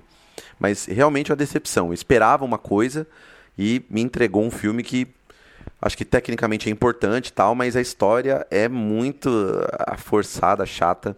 Não gostei mesmo. Agora o terceiro, para fechar com chave de bosta, é um filme que também foi decepção, que eu esperava mais, que é um documentário musical, que é o A Dog Call Money, do Simmons Murphy, que é protagonizado pela PJ Harvey, que eu sou muito fã, e o David também, que gostamos muito dela. E a PJ Harvey estava gravando um disco e aí juntou com esse diretor para filmar o processo criativo dela. E ela viajou para alguns países, inclusive lá para o Oriente Médio, algum país do Oriente Médio, acho que era o Líbano, não lembro. E, obviamente, tem a questão do conflito. E ela foi lá pegar influências de composição para fazer o disco dela, que é um disco interessante, eu acho legal o disco dela. Só que o documentário, e veja bem, a P.J. Harvey não tem culpa disso, tá? Ela simplesmente está fazendo o trabalho dela. E o cara foi lá e foi filmar esse processo criativo que, de certo modo, perde. Cara, eu achei muito chato, primeiro. Primeiro que eu achei pedante, porque é o europeu, inglês no caso dele, que vê o estrangeiro como exótico. Isso, cara, não tem argumento contra isso, porque é explícito o jeito que ele coloca. A PJ Harvey chega lá, ai, ah, quero aprender com os estrangeiros que tocam música estranha do Oriente Médio, ah, os árabes, vamos aprender com eles. Aí ela vai lá, tenta lá pegar, assim. Eu, eu não entendo como ele retratou isso e, e, e por quê e como isso casa no disco dela. Porque ele, uma hora ela tá numa instalação, ela tem uma ideia lá em Londres, que ela cria uma instalação dentro do museu, que é tipo um estúdio, só que com um, um vidro. Tipo um aquário. E as pessoas são convidadas a assistir ela gravando. É isso. Legal a ideia, ok. Mas, cara, isso é chato pra cacete, porque ela tá lá gravando, a música é legal tal. Os caras estão tendo as ideias. E é só isso. Aí você fala, tá, beleza. Uau, P.J. Harvey, que foda. Eu não faria uma coisa dessa, sei lá, faria uma coisa mais interessante. Aí ele, ele tenta conectar isso com as viagens dela. Então ela viaja para outros países. Só que a relação dela é uma relação muito distante. Porque ela é uma inglesa e ela tá lá no meio dos caras, os caras recebem ela assim, de uma forma amistosa. Ok, é uma... os caras estão fazendo uma, uma gravação aqui. Aí tem uma hora que aí foi o fim da picada, mano. Que ele começa a fazer uns takes, tipo, pede pra um cara com. Ele tem uma, um biotipo, uma etnia árabe mesmo, né? E pede para ele ficar olhando pra câmera. E aí fica rolando a música atrás. Tipo, olha só, o árabe. Pô, como assim, mano? Aí não tem conexão nenhuma com nada. Eu falei, por que que você colocou uma pessoa, sei lá, desse país, olhando pra frente da câmera, retratando ela? Como se ela fosse uma coisa. Sabe, você pegar assim, chega num cara que mora, sei lá, em São Paulo aqui. Ô Zezinho, fica aqui na frente aqui. Aí bota a câmera na frente dele e é isso. Tipo, olha, ele é o representante da cultura brasileira. Mano, sabe, coisa cafona, assim, sabe? Falei, ah, não, mano, pelo amor de Deus. E o que, que tem a ver com a Pete Harvey isso? Tipo, ela só foi lá e foi fazer um.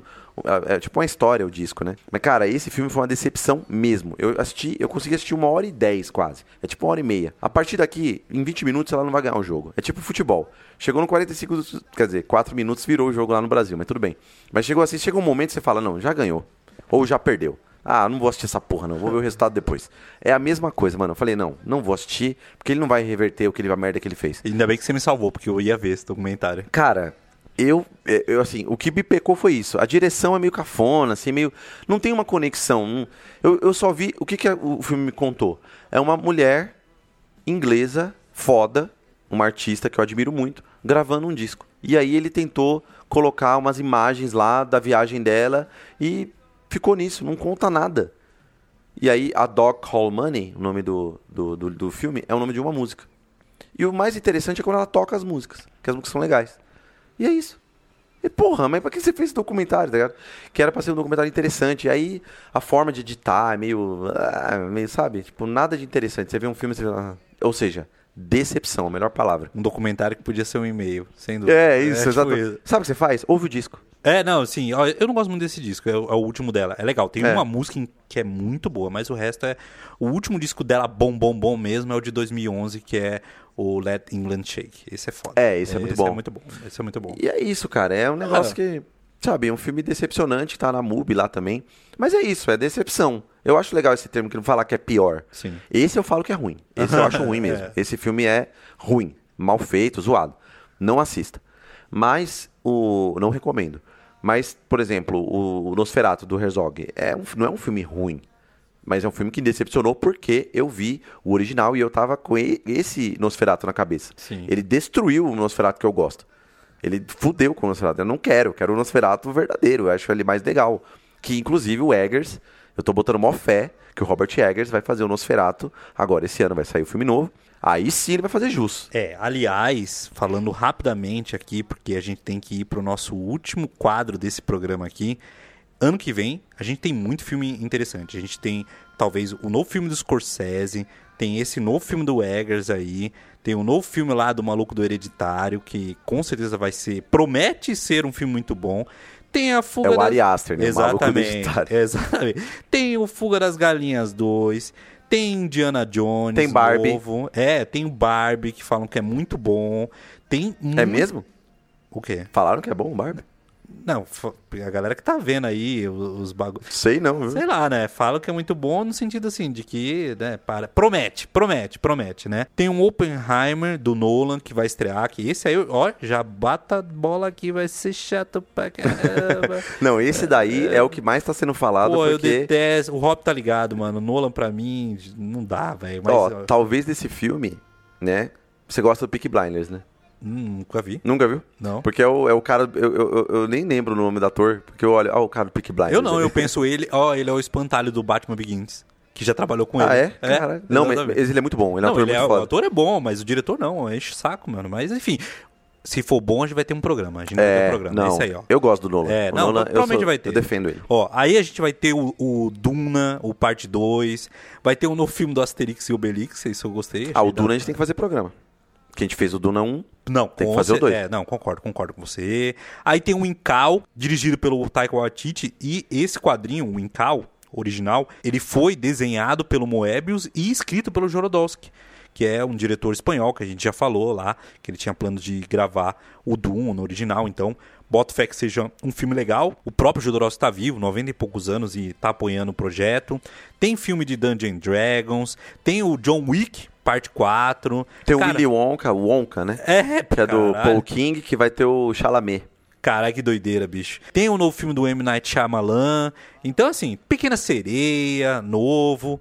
Cara, tem muito filme no ano que vem, então a gente pode esperar que vai ter muito programa e muito filme que nem tá nessas listas, né? Que são aqueles filmes que são surpresas, que aparecem no meio do caminho. Tem muita coisa por vir, muita coisa boa, muita coisa ruim. E aí, para fechar aqui o programa, o que eu ia falar, Rob, é que a gente tinha combinado de observar as nossas listas e elaborar cada um três metas cinematográficas para 2022.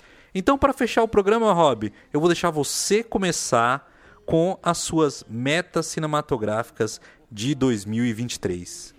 Minha meta 2023 é 100 filmes, brincadeira. também. Cara, eu ia ser. Eu, eu, eu espero. Ah, mas é possível. É totalmente possível. É, totalmente possível. esse ano, mó corrida, eu consegui 83. É. Mas é, é sempre no final do começo. do- Janeiro vai ter tipo 20. Aí depois, fevereiro, 1. Né? É sempre assim. Mas é. Ah, umas metas. É legal olhar os filmes que a gente assistiu e ter uma noção né, do que, que a gente viu. É, eu fico feliz do que eu vi, porque é bem diverso. A gente viu filme japonês, também tem o podcast. O podcast influencia muito o que a gente vê. Tem filme japonês, tem filme, é, vai, asiático no geral. Tem filmes, por exemplo, europeus, filmes mais antigos, filmes não tão novos. Tem filmes desse ano, 2022, a gente viu vários, muitos filmes, inclusive. E minha meta é, é diversificar mais isso aí. Então, por exemplo, se nesse ano eu vi muito filme, sei lá, eu vi muito filme norte-americano, por exemplo, que é filme de 2022, do Oscar, por exemplo. Do Oscar a gente viu coisa pra caramba. Eu quero ver, por exemplo, filmes, da, filmes africanos, que lá estão na minha lista. É, filmes de países tipo assim, é, Vietnã. Filme que, mano, como é que eu vou ver um filme de Vietnã? E também filmes brasileiros, filmes nacionais. Esse ano eu quero ver muito mais. Né, pegar os clássicos, eu- inclusive tem vários outros filmes nacionais que eu não coloquei nessa lista, top 10, porque, né, top 10, tem que escolher. Mas eu, eu tenho, vi vários filmes brasileiros, filmes nacionais também. Gostei muito de vários que eu vi. E tem vários outros clássicos do cinema brasileiro que a gente tem que ver. Fazer mais programas sobre cinema brasileiro. Acho legal isso também no ano que vem. É, a gente tem pouca coisa do podcast sobre cinema brasileiro. Eu acho que a gente tem que ir mais nisso aí. É, não só de mim eu falo, que do podcast em, em si. Outra meta que eu tenho também é ver filmes de uma determinada época. Então eu quero ver filmes dos anos 20. Então ver cinema soviético, por exemplo. Cara, eu, se eu vi o do Eisenstein lá, foi na faculdade, sei lá se eu vi, nem lembro. Mas eu queria ver Outubro, ver é, o Coração do Potemkin, ver outros filmes assim, que são clássicos assim. Outra meta, além de ver filme, é ler mais sobre cinema. Estou lendo, inclusive, estou na, mais quase na metade, praticamente na metade do Linguagem Cinematográfica do Marcel Martin, que é um clássico, né? Um filme, é um livro que é, é para entrar na faculdade de cinema tem que ler esse livro aí, né? Então, esse livro é muito bom de ler, muito fácil, ele é bem didático, ele é bem simples. Então, você lê bem rapidinho assim, ele fala de todos, todas as temáticas, ele cita exemplos de filmes muito antigos. Então, por exemplo, é, sei lá, ele faz exemplo dos filmes dos anos 20, dos anos 30, também filmes dos anos 60 e tal, mas é, vale a pena até pra você assistir. Então você fala, pô, esse filme aqui foi um marco. Ele fala Cidadão Kane, por exemplo. Então, pô, esse filme eu tenho que assistir. Esse filme, sei lá, é uma referência pra filmes, né? Então eu quero pegar alguns filmes que ele fala e assistir mesmo. Que são aqueles filmes que é. Aqueles diretores que você fala, hã? Quem é esse cara? Pô, franceses, assim, diretor francês, sei lá, qualquer quem nunca ouvi falar nenhum filme desse cara e ele tá citando aqui. Então é uma fonte interessante que eu quero pegar. O outro livro que eu, depois que eu terminar esse que eu vou ler, que é do André Bazin, que é o que é cinema, outro clássico também, que fala do, do Cidadão Kane pra caramba também. Só que é uma outra abordagem e já tá ali me aguardando para ser lido.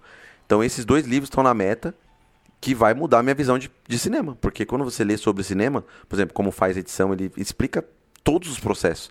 A linguagem cinematográfica mesmo. E faz referência histórica, né? Então você aprende mesmo. Você vai ver diferente o filme. Então é uma forma interessante de se aprender. E, enfim, não dá para estabelecer muita meta, porque vou fazer 5, 6 metas aí, não Mas vou essas cumprir. três estão perfeitas. Já tá ótimo, né? Perfeitas, cara. Pra mim, é- e casa muito com o que eu penso também. Porque assim, a minha lista eu separei por cores, como eu escrevo no papel, eu consigo riscar e tal. E cara, assim, por cima, eu consegui identificar que esse ano, dentre os 76 filmes que eu vi até o momento, eu vi 27 filmes de terror, 7 animações, 3 documentários, 3 comédias, 25 filmes de 2022 e 3 filmes brasileiros. Então por que, que eu marquei 25 filmes de 2022? Porque eu vejo muito mais filme antigo do que filme novo, saca? Então, tem, esses dados aqui me mostram algumas constatações, sabe? Que eu tô vendo um pouco filme brasileiro, que eu tô vendo pouca comédia, que eu vejo pouco documentário, que eu vejo pouca animação e que eu não vejo tanto filme de terror quanto eu imaginava. Porque 27 eu achei que era muito maior que isso. Eu achei que tinha visto, sei lá, 50 filmes de terror esse ano. Então, assim, a partir disso, e refletindo sobre o ano que a gente teve, foi muito bom, porque foi uma aula de cinema esse ano, vimos muitos filmes legais, lemos muita coisa, vimos muita entrevista. Então eu pensei, três metas cinematográficas para 2023. Meta número um, ver mais filmes nacionais eu tenho como meta, o Hobbs sabe muito bem disso, de me aprofundar mais na nossa cultura no ano que vem. Em qual sentido? Em ler mais sobre a nossa história, entender mais o que é o Brasil, ouvir mais música brasileira e, consequentemente, também, claro, já que faz parte do nosso trabalho aqui no podcast, ver mais filmes brasileiros. Não necessariamente para o podcast, saca? Não necessariamente precisa tudo virar programa. Até acho que a gente tem que evitar isso, né? Tem que ter aquela coisa do gozo próprio, né? Daquela coisa do prazer em ver essas coisas, em conhecer mais. Faz parte do estudo, digamos assim, entender mais do cinema brasileiro. Então, essa é uma das metas, ver mais filmes nacionais. Meta número dois, ler estudar, ver mais docs, enfim, casa muito com o que você falou até agora, né? Então, esses livros que você citou, eu tenho eles em versão digital no Kindle e tem vários outros. E tem vários documentários interessantes sobre a história do cinema, sobre cinema, sei lá, de determinadas regiões, etc. Entrevistas, material no, no, material no YouTube, aulas. Cara, tem muita coisa interessante sobre cinema. E eu sinto que nós estamos num momento em que a gente não faz mais isso e nem quer fazer por obrigação. A gente faz porque a gente gosta, porque a gente quer saber mais. A gente cara, nem ganha dinheiro com essa porra, tá ligado? Então, para mim é um prazer e eu quero transformar isso em algo um tanto quanto mais rotineiro dentre as minhas leituras e estudos de forma lenta, sabe? Aquela coisa no meu tempo pro ano que vem, que é estudar mais cinema, entender mais o que é o cinema e me aprofundar mais no que, que já foi produzido e o que, que já foi falado sobre o assunto, né? Isso é um projeto de vida, na verdade, mas o ano que vem eu quero começar mais de forma rotineira esse processo. E por último, cara, ir mais ao cinema, cara. A minha ah, é, última é, meta sim. cinematográfica é ir mais ao cinema. Porque, cara, eu olhei a minha lista e eu posso estar enganado. Mas se eu fui umas 20 vezes, é menos de 30, com certeza vai, é menos de 30 vezes ao cinema em 2022. Eu acredito que foi um dos anos em que eu menos fui ao cinema, cara. Como assim? A gente viu um filme junto esse ano? Acho que não. A gente foi no cinema junto esse ano? Foi o Duna. Duna né, do ano passado? É.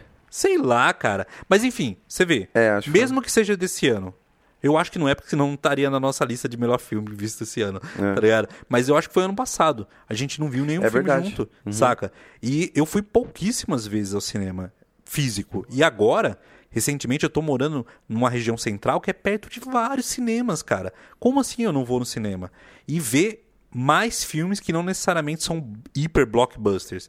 Ver filmes não, não digo aquela palavra alternativo, mas filmes que, de certa forma, eu sei que não vai estar tá semana que vem na HBO Max, não vai estar tá semana que vem lá no qualquer plataforma de streaming dessas da Warner, etc. Sony, Paramount, enfim, tentar ver esses filmes que normalmente não estão tão distribuídos na cidade. Porque os filmes grandes, cara, vai ter audiência. Quem vai no cinema vai ver esses filmes grandes, tá ligado? Então, é melhor que eu gaste meu dinheiro, dê, digamos que um apoio a esses filmes que não necessariamente são grandiosos, blockbusters norte-americanos. Tentar até ver mais filmes fora do eixo Estados Unidos, né? E é isso que eu quero ano que vem, cara. Ir mais vezes ao cinema. Tentar, sei lá, nem que seja duas, três, quatro vezes no mês, pelo menos uma vez no mês, é, pelo amor de Deus, né? É uma vez é, né, um, é, um, é um número bom, saca? Então, são essas as minhas metas para 2023. Eu acrescentaria aí também estar mais organizado com os filmes, tá ligado? Eu uso o caderninho, eu vou pôr um caderninho mais legal, talvez usar o Letterboxd e é isso, cara. E talvez a última meta, que nem sim, eu já falei três, mas a última meta, que é fazer programas melhores, mais interessantes, para nós, para os ouvintes aqui, que eu acho que a gente já vem fazendo, né? Ah, isso aí, o podcast vai. A ideia é sempre melhorar, né?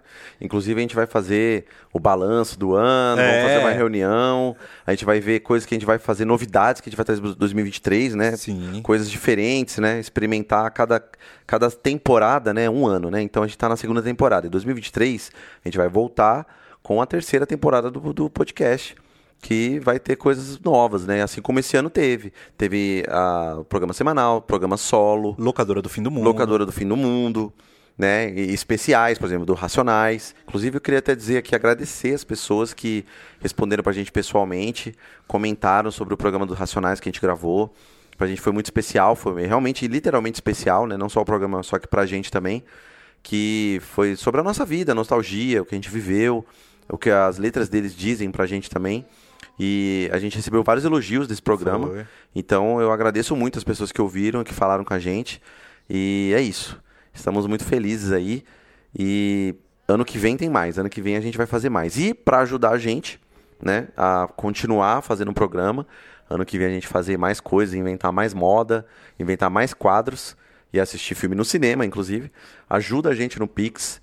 Não só o Pix, mas também ape- antes do Pix, eu vou chegar lá. Aperta o sininho para seguir a gente já e dá cinco estrelas pra gente. Porque a gente fez aí um ano suado de muita coisa.